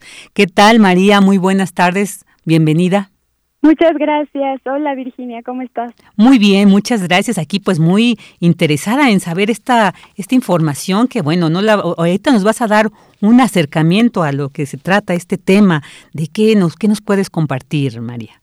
Sí, pues bueno, mira, esta nota, la nota que realizamos desde la Unidad de Investigaciones Periodísticas, es una que quizá a primera instancia podría parecer bueno, quizá desde una mirada masculina más bien, podría parecer que es exclusivamente sobre la violencia contra las mujeres y niñas dentro de dentro del grupo de los scouts, ¿no? Y violencia en distintas magnitudes, violencia sexual, violencia psicológica y hasta violencia por complicidad, ¿no? Al hablar de, encubrimiento. Sin embargo, eh, sí me gustaría contarles y creo que es importante reconocer que las reporteras eh, en todo momento tuvimos la mirada en en las chicas, ¿no? En todo lo que nos compartieron las chicas, que además eh, en la nota aparecen como anónimas eh, con el fin de salvaguardar su identidad. Entonces, bueno, en ellas y en una premisa que para mucha gente podría parecer una contradicción, es donde nos, nos centramos, donde decidimos centrar la investigación. Y pues esta premisa es, este, pues, ¿por qué no abandonar un sitio, un movimiento, un espacio donde estamos siendo violentadas, ¿no? Porque pues es, importantísimo esto porque puede ser transformado, reivindicado y arrebatado. Y creo que justamente al hacer esta nota decidimos centrarnos en eso, en esos destellos que, por supuesto, han estado bien presentes en distintos actos desde los feminismos, pero también han estado en, en movimientos indígenas, en movimientos por la justicia racial, migrante y demás. Y son, son destellos que al final del día nos están aclarando el camino y dando una posibilidad sobre lo que, lo que también puede ser la vida, ¿no? Entonces, en esos actos de resistencia desde el movimiento Scout, de niñas, de jóvenes, pero también de adultas, reapropiándose de un espacio que pudiera parecer violento y hostil, pero que al final es el suyo. Y bueno, de eso va. Muy bien, los scouts además, eh, no sé, ampliar un poquito esto, de qué se trata esto de los scouts para, para tener más claro este contexto. Claro, pues los scouts es un movimiento que surgió aproximadamente desde principios del siglo XX por Baden Powell, eh, está aproximadamente en, todo el mundo y realmente tienen un compromiso con la naturaleza, hacen campamentos y entonces pues niñas, jóvenes, adultas, también niños y jóvenes eh, todo el tiempo están yendo de campamento para realizar las diversas actividades eh, dentro de su movimiento. Muy bien, muy bien. Y entonces, bueno, es, es interesante porque sí hemos visto estos grupos, ¿no? Eh, donde pues el discurso es el generar los principios de la colectividad, ¿no? De la resistencia, de la solidaridad, pero bueno, pues como muchos otros no se escapa de esta situación de, de estos abusos sexuales y qué importante que ustedes pues nos lo compartan a través de esta investigación y que pues, es, pues vamos a poder eh, leer y conocer más al respecto ahora que salga, que ahorita pues tú nos dices un poco más sobre este trabajo y nos dices cuándo sale, cuándo lo vamos a poder conocer en su totalidad. Sí, pues bueno, eso que dices es muy importante porque yo creo que justamente hay que conseguir a los scouts justamente dentro de dentro de una sociedad, ¿no? Que al final no es como que sean una burbuja simplemente que tiene violencia y ya, sino que es un problema pues a nivel estructural. Y bueno, este el reportaje ya está en línea, lo pueden consultar en Corriente Alterna. Justamente hoy fue publicado eh, en el aniversario de, de una serie de protestas que se realizaron afuera de las oficinas Scouts eh, pues el año pasado. Oye, qué interesante esto, porque además eh, yo creo que el dar este paso de, de, denunciar, de, poner ahí a la vista de todos en palabras, incluso de las víctimas, estas situaciones, pues no es fácil, pero el lograrlo, yo creo que como tú bien decías hace rato, este, este contexto que ahora estamos viviendo, ¿no? Este, este empoderamiento que se ha dicho de las mujeres, pero no solamente de, sino también de estos sectores que por mucho tiempo fueron eh, violentados, ¿no? Maltratados y que por una cultura que permea lamentablemente pues que yo creo que todas y todos hemos sido víctimas en algún espacio de este tipo de, de violencia, pero antes pues como que estaba muy normalizado, ¿no? Sigue normalizado, pero ahora ya no tanto, ahora ya no tanto, ahora estos trabajos también, estas investigaciones, pues dan cuenta de que ya se está tratando de transformar esta, esta convivencia, estas relaciones humanas y qué importante que además pues se puedan eh, encontrar en esta investigación como la que tú nos estás presentando. ¿Qué tan difícil fue además desarrollarla, María? Em, pues yo creo que lo más difícil fue, bueno, eh, pues como, como les contaba, eh, la identidad de las chicas es anónima porque en realidad ellas no se sienten a gusto dentro del movimiento, ellas piensan que, que ser feminista dentro de los scouts implica ponerlas en peligro y, bueno, implica, cuando digo ponerlas en peligro, eh, a lo que me refiero es que ellas piensan que, bueno, eh, basándose en, cosas que han visto realmente, ellas creen que las pueden correr del espacio, de un espacio que es el suyo, como les comentaba, ¿no? Claro. Entonces, este, pues ir consiguiendo quienes nos pudieran eh, compartir su testimonio, quienes quisieran conversar con nosotras, quienes quienes se abrieran, ¿no? Porque tampoco es fácil hablar de violencia de género hacia una, pero también hacia gente que queremos, hacia nuestras compañeras. Entonces, este, igual nosotras al momento de hacer el reportaje fuimos muy cuidadosas en, en el lenguaje que ocupábamos, ¿no? Pensábamos si era necesario ser descriptivas con las violencias y pensamos que no, que, que realmente no era necesario, eh, una, para cuidar a las chicas, para no revictimizarlas, para que no eh, volvieran a brotar estas violencias de las que de las que fueron víctimas, pero también para no poner en una condición de vulnerabilidad a las lectoras. Claro. Entonces, este, pues sí, eso. Pues vamos a escuchar esta cápsula sobre este trabajo. Vale, muchas gracias. A ti, María. Solo tenía siete años. Hablé y no me creyeron. Era mi consejero de clan.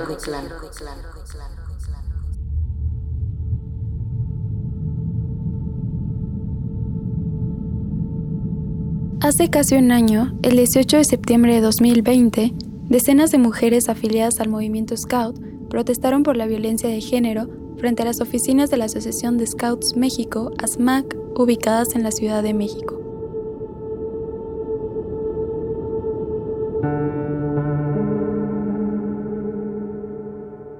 Previo a la protesta, colectivas de mujeres Scouts sistematizaron a través de una encuesta autogestiva 120 testimonios de acoso, agresiones, abusos sexuales, violencia física y psicológica. Incluso documentaron casos de pornografía infantil.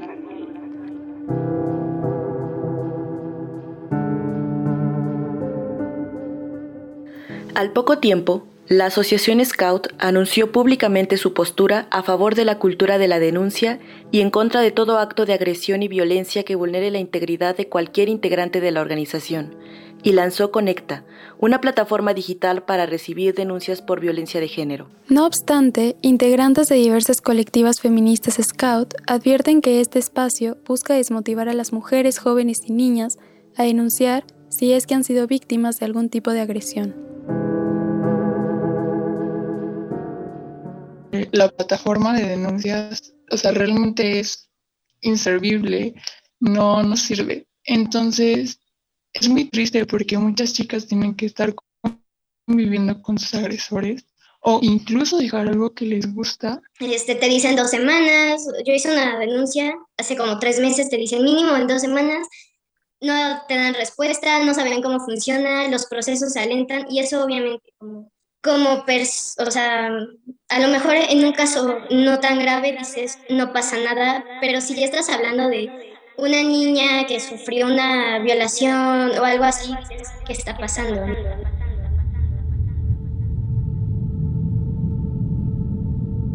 Además, la plataforma no ofrece confidencialidad ni admite el anonimato de las personas denunciantes. Por lo tanto, si la persona agredida decide seguir con la denuncia y revelar su nombre, la plataforma le aconseja evaluar sus intenciones y evitar caer en difamaciones.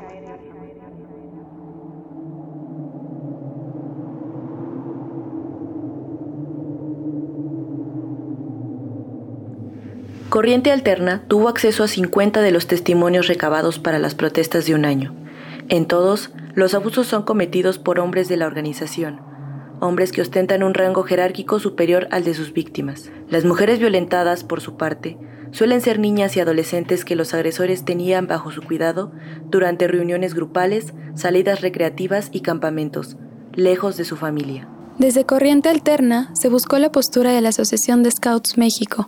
A pesar de que se insistió en varias ocasiones, no se obtuvo respuesta. A pesar de la violencia de género, las mujeres scout mantienen ímpetu por reclamar los espacios y hacerlos propios. Y para hacerlos propios, primero hay que volverlos seguros. Yo decidí permanecer, supongo que por, por las situaciones que yo no pude prevenir. Cuando yo ya era jefa de, de sección, que fue mi cargo anterior, yo no supe de muchas cosas que pasaron. Entonces es ahí como que se da una revolución en mi cabeza y yo ya estaba empezando a tener conflictos con medio mundo por, por defender al, al, feminismo y a las personas del colectivo LGBT. Y dije, no, o sea, a mí no me van a hacer correr, yo me quiero quedar para crear un espacio seguro. En este proceso de resignificación, no solo del espacio, sino también de todo un movimiento que ha existido desde principios del siglo XX, un elemento ha sido indispensable para combatir mejor las muchas violencias contra las mujeres, niñas y jóvenes scouts, la colectividad. La colectividad. Creo que por lo menos las niñas, como, digamos, ellas como beneficiarias del programa, ya se dan cuenta que no es normal. O sea, ya se dan cuenta que cuando estás en la tropa a los 14 no es normal que el Robert de 20 te diga que eres muy madura para tu edad y aunque nos digan generación de cristal y lo que sea, creo que cada vez las infancias y las juventudes están siendo mucho más protegidas del daño que les pueden llegar a causar.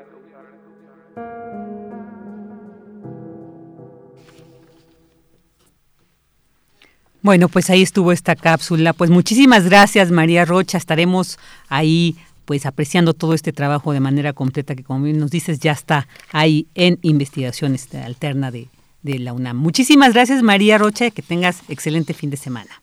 Muchas gracias a ti Virginia, hasta luego. Hasta pronto. Prisma RU. Relatamos al mundo. Dos de la tarde con 28 minutos y bueno, como hemos estado escuchando en algunos medios nacionales, internacionales, esta situación que se vive actualmente en Argentina, acá en el sur de nuestro continente y ante este revés que recientemente pues vivió la coalición oficialista Frente de Todos durante las elecciones primarias para elegir a los candidatos a diputados y senadores que participarán en los comicios legislativos de noviembre. Y bueno, pues ahí los precandidatos de la fuerza opositora Juntos por el Cambio se posicionaron en gran parte del país. Esta carta que ahora presentó Cristina Kirchner sobre pues hacer este un llamado al presidente eh, Fernández de cambiar esta política económica y bueno sobre todo esta situación que está viviendo este país hermano de Argentina para conocer más al respecto. Ya tenemos en la línea a Gonzalo Cristian Goro él es periodista del diario Punilla. Qué tal Gonzalo qué gusto saludarte. Muy buenas tardes y gracias por aceptar esta entrevista aquí para Prisma RU Hola, ¿cómo estás? Eh, un gusto.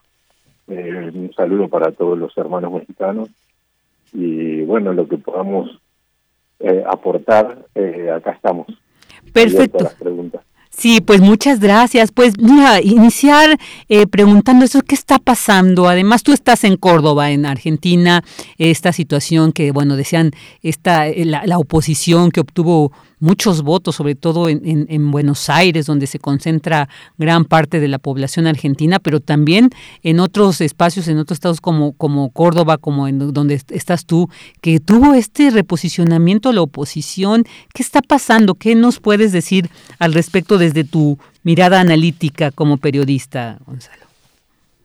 Eh, mira, acá eh, Córdoba es muy particular. Córdoba siempre fue de Cambiemos. Córdoba es una provincia que, a pesar de, tener un gobernador peronista, eh, tiene eh, la particularidad de que eh, en las elecciones en las presidenciales siempre siempre gana también.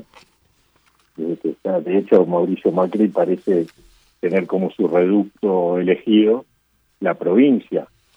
Eh, él en los últimos días estuvo barajando, previo a las pasos, estuvo barajando la posibilidad de, mudarse incluso, no sabemos si a modo de broma o en serio, pero eh, a la provincia y, e instalarse directamente en la provincia de Córdoba. Eh, Imagínate que qué tipo de relación tiene el macrismo con Córdoba. Eh, después, respecto a, a, las elecciones en, general, estas pasos, eh, se podrían se podría hacer una analogía con las del 2009 cuando Néstor Kirchner perdió contra un ignoto Francisco de Narváez las legislativas eh, y tuvo que hacer varios cambios. Eh, en este caso también eh, esta derrota alarma al gobierno a que no se están haciendo bien algunas cosas y bueno, la gente se lo hizo saber. Y así como bien vos decís, las provincias que eran oficialistas pasaron a ser eh, en este momento oposición. Claro, oye Gonzalo, pero además esta situación, se dice que pues económicamente hablando Argentina está atravesando una situación pues muy fuerte, ¿no? Se dice un elevado índice de pobreza del 42%, un desempleo del 10%, una tasa de inflación además de las más altas del mundo del 32%, entonces que Cristina Kirchner hace este llamado y, y sobre todo el que dice que se acepte esta renuncia que cinco ministros presentaron y que el presidente Fernández decidió no aceptar. ¿Esto qué nos está reflejando? ¿Cuál es la situación política eh, en este sentido, Gonzalo? Eh, sí, las renuncias fueron algo más de cinco. Eh, fueron bastante más. Eh, fueron alrededor de 10 o 12 que, responden al, oh. al cristinismo. Eh, partamos de la base que este gobierno arranca con un presidente que no era el líder. No, eh, si bien en las primeras épocas, incluso dentro de la pandemia, tenía una alta popularidad, lo decían las encuestas, y una muy buena imagen en la población por cómo estaba llevando a cabo la pandemia. Lo cierto es que después la, la economía se comió esa buena imagen cuando se hizo, eh, eh, cuando se extendió en el tiempo, digamos, la, todas las, las medidas que, el presidente tomaba.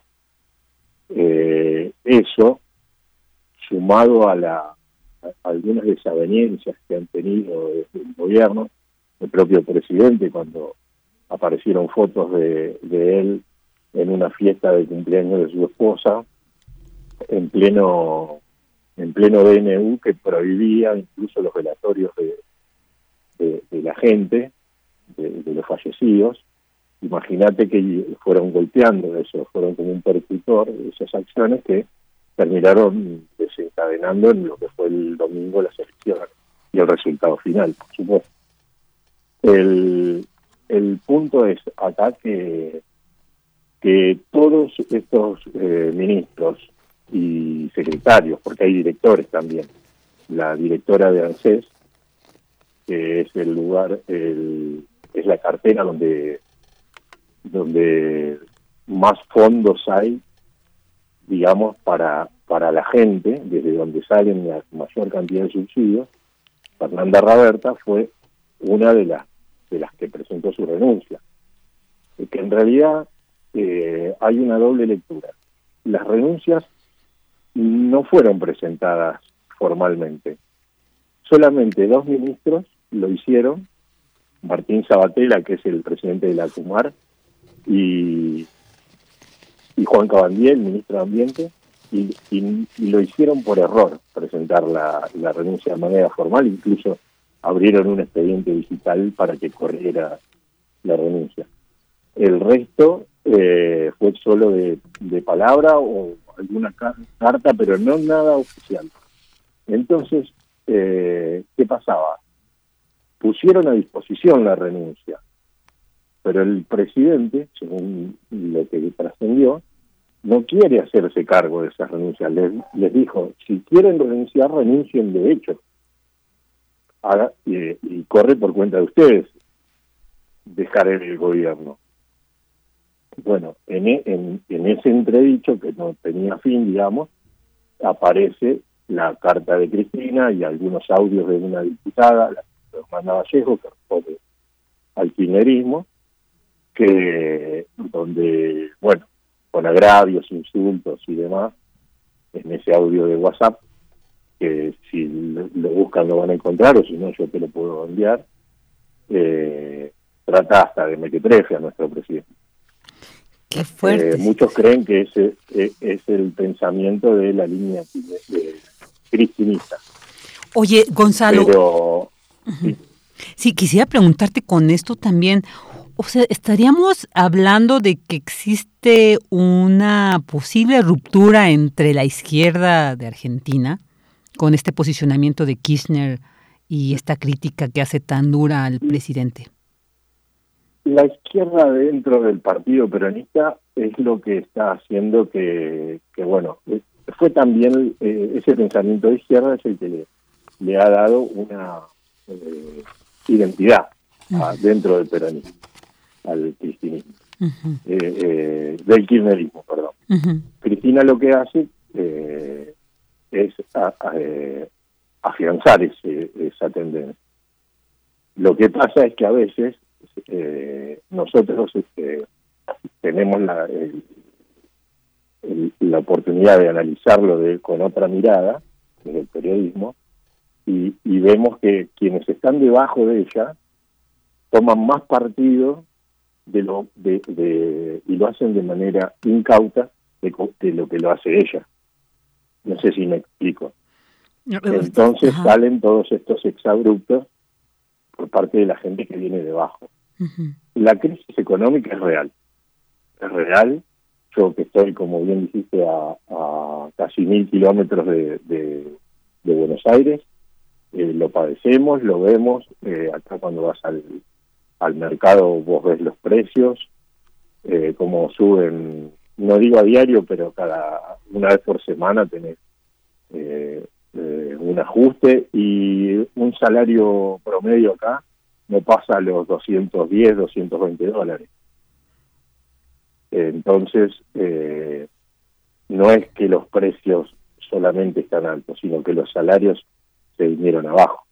Un poco por la crisis después de, endeudarnos con el FMI, que es otro punto importante también dentro de, esta, de este entramado, porque ahora tenemos vencimientos, una de las cabezas que se pidió fue la del, no que se pidió, sino que se, dice, es, la de Guzmán, el ministro de Economía, que tiene, que es el que está llevando a cabo las negociaciones con el fondo, quien consiguió un montón de rebajas, tiene buena relación con, con Georgieva, la presidenta del FMI, eh, pero siempre, vos lo sabés, cuando estás en deuda con el fondo, ellos te dicen de qué manera utilizar, de qué manera administrar los fondos y en cierta medida hay que hay que respetarlos. Claro, es una deuda y hay que hay que hay que afrontarla. Ahora la crisis con, con economía fue por el tema de, los de, de, de, hacer un recambio en el planteo económico y pedirle eh, que, había fondos destinados para el para el pago de, de, las cuotas de deuda y que esos no, que esos sean destinados a la ayuda social en distintas formas, ¿no? En formato. Claro, claro. Y, fíjate, Así es, así es, Gonzalo. Pues mira, lamentablemente tenemos que terminar la entrevista por cuestiones de tiempo, pero yo creo que este tema da para mucho y yo quiero pues dejar abierta esta invitación para que nos sigas compartiendo este análisis. Mañana se lleva a cabo esta reunión de la Comunidad de Estados Latinoamericanos y Caribeños, ¿no? Donde pues no va a poder asistir el presidente argentino. Entonces yo creo que da también vamos a tener que analizar qué, qué resulta de todo esto, esta situación. Nos va, bueno, pues da para mucho. Entonces, pues esperamos contar eh, muy próximamente, seguir platicando contigo sobre esta situación que se vive allá eh, en Argentina.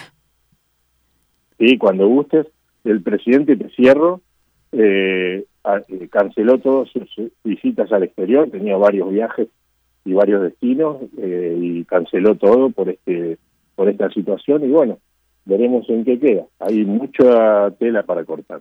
Así es, mucho para anunciar. Necesitamos más tiempo porque sí es muy importante saber, porque realmente Argentina pues es uno de estos países fuertes de Latinoamérica. Pues Gonzalo, muchísimas gracias. Así es. Estamos ahí en comunicación y te agradecemos mucho estos minutos y tu análisis. Te mandamos un fuerte abrazo. Lo mismo para ustedes, yo les agradezco el, tiempo y un abrazo a los hermanos mexicanos y a todas las hermanas de ellos. Muchas gracias, igualmente. Estuvo con nosotros. Hasta luego. hasta luego. Gonzalo Cristian Goro, periodista del diario de Punilla de Argentina. El refractario, RU.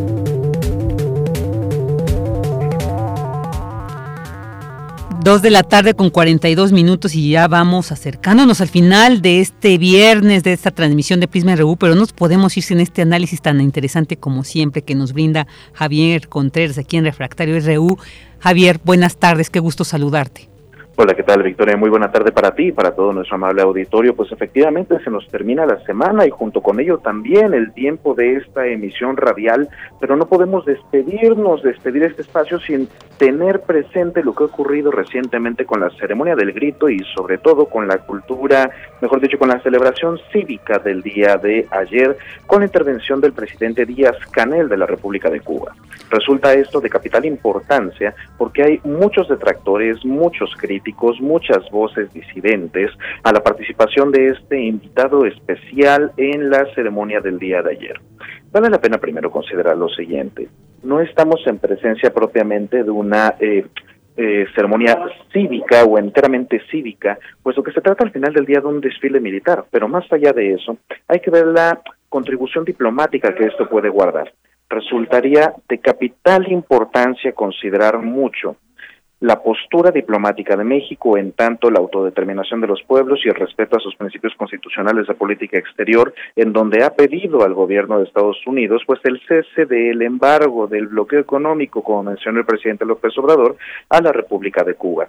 Lo que se expresa muy en contra acerca de esta postura es que esto no había sucedido en el seno de una de nuestras fiestas patrias, la más importante de ellas, por supuesto, y que tampoco habíamos tenido el discurso de algún mandatario extranjero en el seno de esta festividad. Resulta muy interesante ver cuál será la actuación del gobierno de Estados Unidos después de esto en términos diplomáticos, puesto que el embajador de Estados Unidos en México escuchó por completo la intervención del presidente López Obrador haciendo esta petición. Más allá de los temas de autoridad del Estado y de saber si las actitudes de Díaz Canel corresponden o no a la de una dictadura, que me pareciera que no en un principio, habríamos de evaluar la pertinencia de este tipo de expresiones en una conmemoración cívica. Recordemos al final del día, la punta de lanza o el puntero para cualquier toma de decisiones en términos de política exterior seguirá siendo el jefe de Estado, que en este caso es el presidente López Obrador.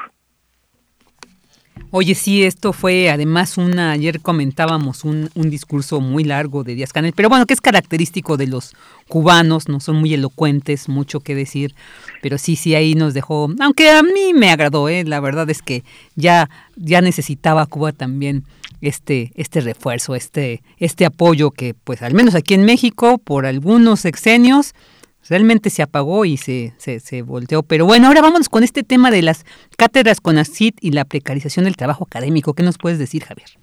Este es un asunto muy interesante, querida Vicky, que poco se ha hablado de ello en medios, pero que resulta de capital importancia, sobre todo en un espacio como el nuestro, de la Universidad Nacional. Las cátedras con CONACID eran una especie de modelo alternativo para la contratación de personal académico, toda vez que estas personas suscritas a una cátedra con CONACID, o mejor dicho, titulares de una cátedra con CONACID, recibían este apoyo por parte del gobierno, este sueldo, este salario, este ingreso, mejor dicho, para poder llevar a cabo sus actividades de investigación y que estuvieran adscritos, cuando menos de manera formal, a alguna institución académica. Ahora, en el cambio de reglas de operación que ha brindado el CONACYT, se menciona que se debe preferentemente buscar la adscripción por completo a esta institución universitaria de investigación que te acoja a ti como investigador de cátedra CONACYT, como investigadora. ¿Cuál es el detalle de esto? Que se menciona en estas reglas que se debe tener ese trabajo de manera preferente. Ahí hay una cabida interpretación jurídica. El problema de ello es que muchos investigadores, muchas investigadoras han salido ya eh, a la discusión pública, cuando menos en Twitter, con un hashtag llamado Busco Trabajo, donde habla acerca de una crítica a esta nueva reglamentación del CONACYT. ¿Por qué? Porque les está pidiendo que sean ahora adscritos a esas universidades. Justamente la cátedra CONACYT surge como una alternativa para reducir la presión o la carga presupuestaria en términos de contrataciones a las universidades. Por ejemplo, cuando nuestra universidad ya no podía contratar más profesores, más profesoras, más investigadores, más investigadores, se podían venir a adscribir acá vía esa cátedra con ACID.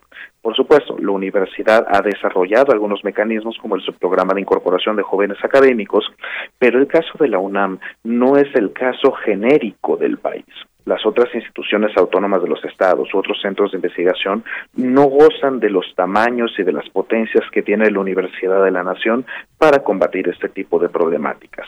Es entonces, pues, que el CONACYT me parece que sería conveniente que reevaluara cuando menos los términos de la pulcritud de su redacción para evitar este tipo de inconvenientes, no a la precarización del trabajo académico, nunca.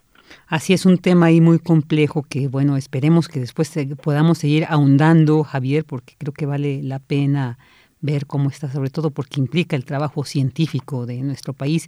Y bueno, pues ya para finalizar sobre legado y futuro, esta escultura de la mujer indígena que pues se pretende sustituya esta estatua de, de Cristóbal Colón ahí en Paseo de la Reforma. ¿Qué nos puedes decir sobre este tema? Este es un tema en buena medida cultural y mira, me parece hasta coincidente con el tema de que la jefa de gobierno en este momento está rindiendo su tercer informe de gobierno ante la ciudadanía de la capital de la República, pero pensemos específicamente en esto. Hay muchas personas muy contrariadas por este eh, retirar la estatua de Colón, pero creo que en buena medida se ha convertido ya en una discusión estéril. ¿A qué me refiero con esto? Hay una corriente que muchos aquí deberíamos conocer que es la iconoclasia y habla acerca justamente de eh, la ruptura de algunos símbolos del pasado, de sus imágenes, de las esculturas, y es parte también de las protestas, por ejemplo, las intervenciones sociales a los monumentos o a las grandes construcciones. Si bien esto no se trata de iconoclasia propiamente porque no lo está llevando a cabo la ciudadanía, sí se trata de una pequeña ruptura, no con el pasado ni con nuestra historia, sino con los símbolos a los cuales les rendimos alguna especie de tributo de manera constante. Y yo cuando menos me expresaría de acuerdo en que se pusiera esta, eh, este busto de esta persona indígena, donde se hablaba particularmente de una eh, cabeza de una mujer olmeca. Ahora bien, esta decisión finalmente no va a quedar del todo en el gobierno de la Ciudad de México, sino en un comité ciudadano. Esto va a ser muy importante, pero tengámoslo siempre presente. No se trata de ninguna renuncia a nuestra hispanidad o a la historia que nos conecta con la península ibérica, pero tampoco se trata de glorificar un pasado del cual poco conocemos, salvo aquellos términos eh, arqueológicos, antropológicos, producto del trabajo académico justamente de muchas personas, pero que también forma parte al final del día de lo que somos hoy como mexicanas, como mexicanos, en una idea de mexicanidad. Entonces, pues, más allá de una glorificación del indigenismo o un desprecio de la hispanidad, creo que esta es una discusión que únicamente toca ciertos sectores ilustrados de la sociedad y cuando digo ilustrados lo refiero incluso hasta de una manera despótica, no es una discusión que si uno pregunta en alguna comunidad originaria tenga mucha relevancia o sentido. Creo que más bien tendríamos que consultar en todo caso a nuestras comunidades originarias sobre cuál es la mejor manera en la que no solamente se pueda honrar a su memoria, sino brindarles mejores atenciones, mejores servicios públicos y, por supuesto, ponerlos en la palestra y en el centro del debate público como ciudadanas y ciudadanos mexicanos que son.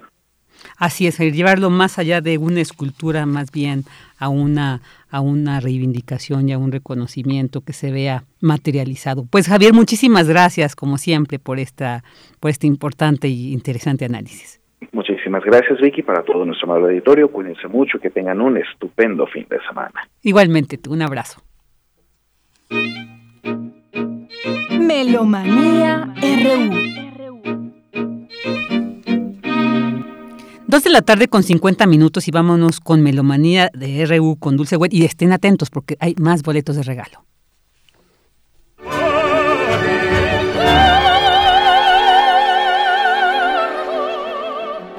Muy buenas tardes. Virginia Sánchez, Daniel Olivares y Dulce Wet les damos la más cordial bienvenida a Melomanía RU hoy viernes 17 de septiembre del 2021. ¡Feliz cumpleaños, Ana Netrebko! Mañana 18 de septiembre. Ella nació en 1971 en Krasnodar, Rusia, con tesitura de soprano lírico espinto Comenzó su carrera artística como conserje en el Teatro Marinsky de San Petersburgo, sede de la ópera Kirov. Llamó la atención al director de orquesta Valery Gurgiev, quien decidió ser su mentor musical. Y muy pronto tuvo distintos papeles, como Mimi en La Bohemia, Musetta en Rigoletto, Lucía de la Mermur, precisamente de la que estamos escuchando ahora, Lucía perdona sobre la tumba que encierra la primera parte del drama trágico en tres actos Lucía de la Mermur, una ópera de Gaetano Donizetti de 1835. Esto es música del álbum Ana Netrebko y Rolando Villazón Duetos, un CD del 2007 alemán del sello Deutsche Grammophon, con Ana Netrebko como soprano, Rolando Villazón tenor, la Stadtkapelle de Dresden, dirigidos todo por Nicola Luisotti.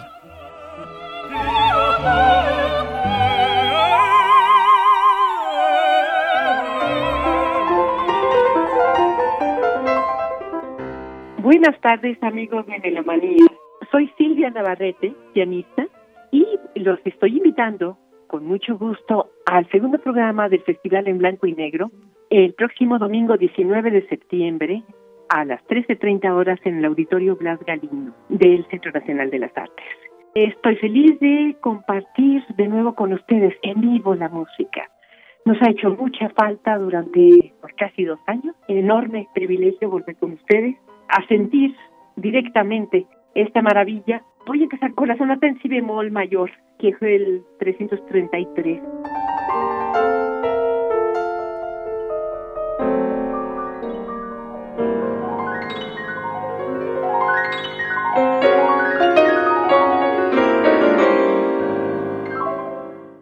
Después voy a tocar Debussy, Reflejos en el Agua, que tiene otra gama de sonoridades.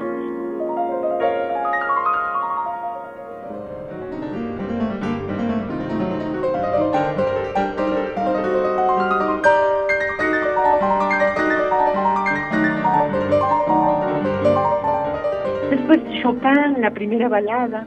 Y en la segunda parte, escogí una obra de Lía Chimadlia de Espinosa, una compositora argentina de vocación criolla.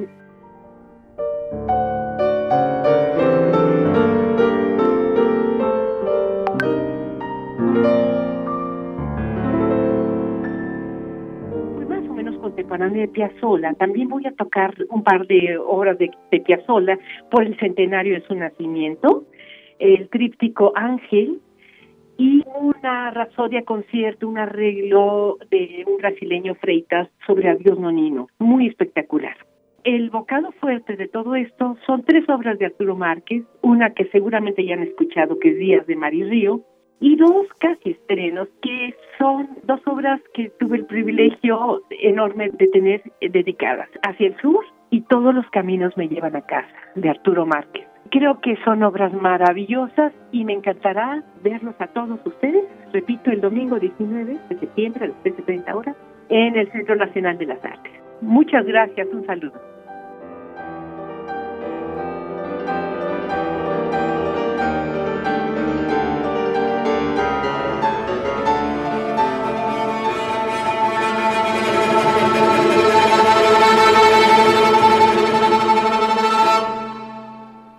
¿Qué tal? ¿Cómo están? Buenas tardes.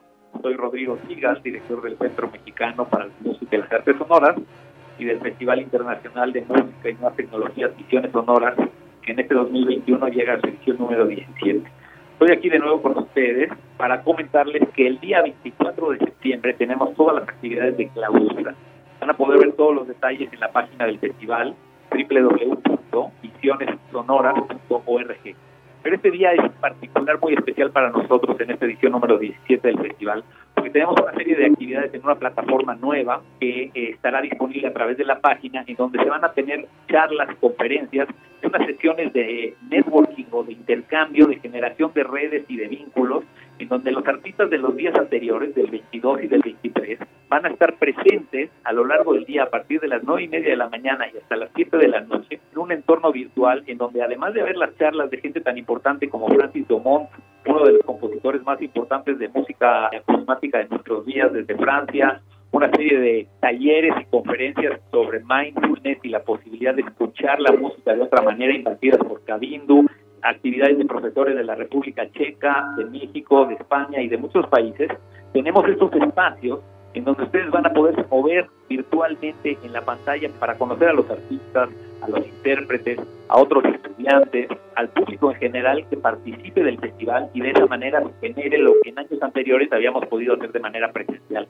Creemos que Visiones Sonoras, uno de sus potenciales es la vinculación y la generación de redes y este año no nos queremos quedar atrás. Así que los invito este 24 de septiembre, desde las 9 y media de la mañana, a estar conectados en visionesonoras.org para poder acompañarnos en este trabajo de asistir a las charlas, pero sobre todo escuchar la mejor música que hay hoy en día, lo más nuevo, lo más novedoso, lo más tecnológicamente avanzado, pero también conocer a los artistas, conocernos entre nosotros y poder conversar y encontrar una manera intermedia entre estar en línea, pero tener ese calor personal que Visiones Sonoras ha tenido por muchos años. Ojalá y nos acompañen.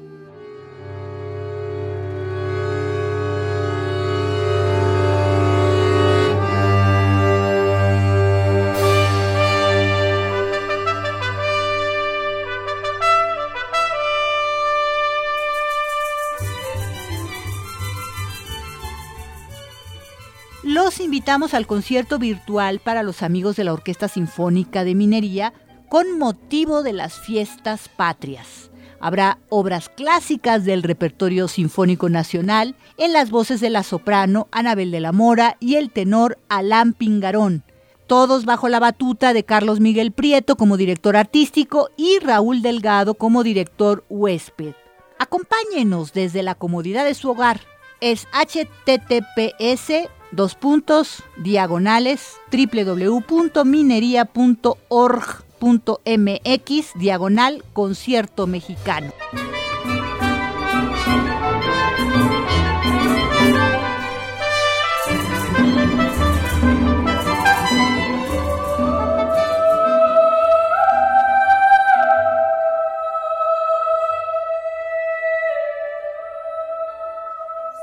Este 2021 se cumplen 923 años del nacimiento de la compositora y religiosa Hildegard von Bingen y también, como un ciclo redondo, este mismo mes, 842 años de su fallecimiento. Hildegarda es especialmente conocida como líder religiosa, fue dos veces abadesa, pero también incursionó en la medicina, es el primer médico que habla de medicina integral, y fue una destacada compositora de su tiempo, utilizando recursos poco comunes como el uso de intervalos de cuartas y quintas entre las voces en vez de solo utilizar las terceras. Hildegarda von Bingen compuso 78 obras a lo largo de su vida. Murió a los 81 años el 17 de septiembre de 1179 en su segunda abadía, después de una vida política, social y religiosa muy importante en su época, algo muy poco común para una mujer de la Edad Media. De ella, de Hildegarda von Bingen, compositora del Sacro Imperio Romano Germánico, estamos escuchando O Bis Arternitatis. Es el álbum Hildegarda von Bingen, Armonías Celestiales, Responsorios y Antífonas del 2005, editado en Estados Unidos por el sello Naxos, con la Oxford Camerata y Jeremy Summerlin en la dirección.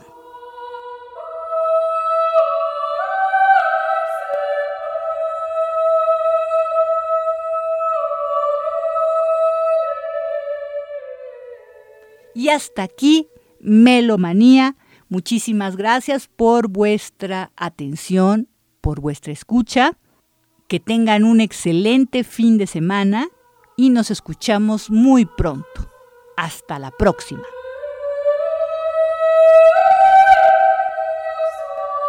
Bueno, pues ya llegamos al final de esta emisión este viernes. Todos estos boletos que se ofrecieron aquí en Melomanía van a ser a través del Twitter de Prisma RU. Ahí les responderemos y les diremos cuál es la dinámica.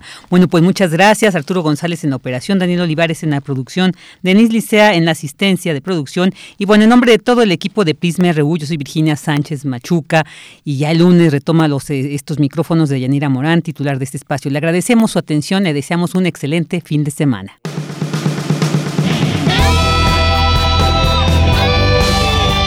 Prisma RU. Relatamos al mundo.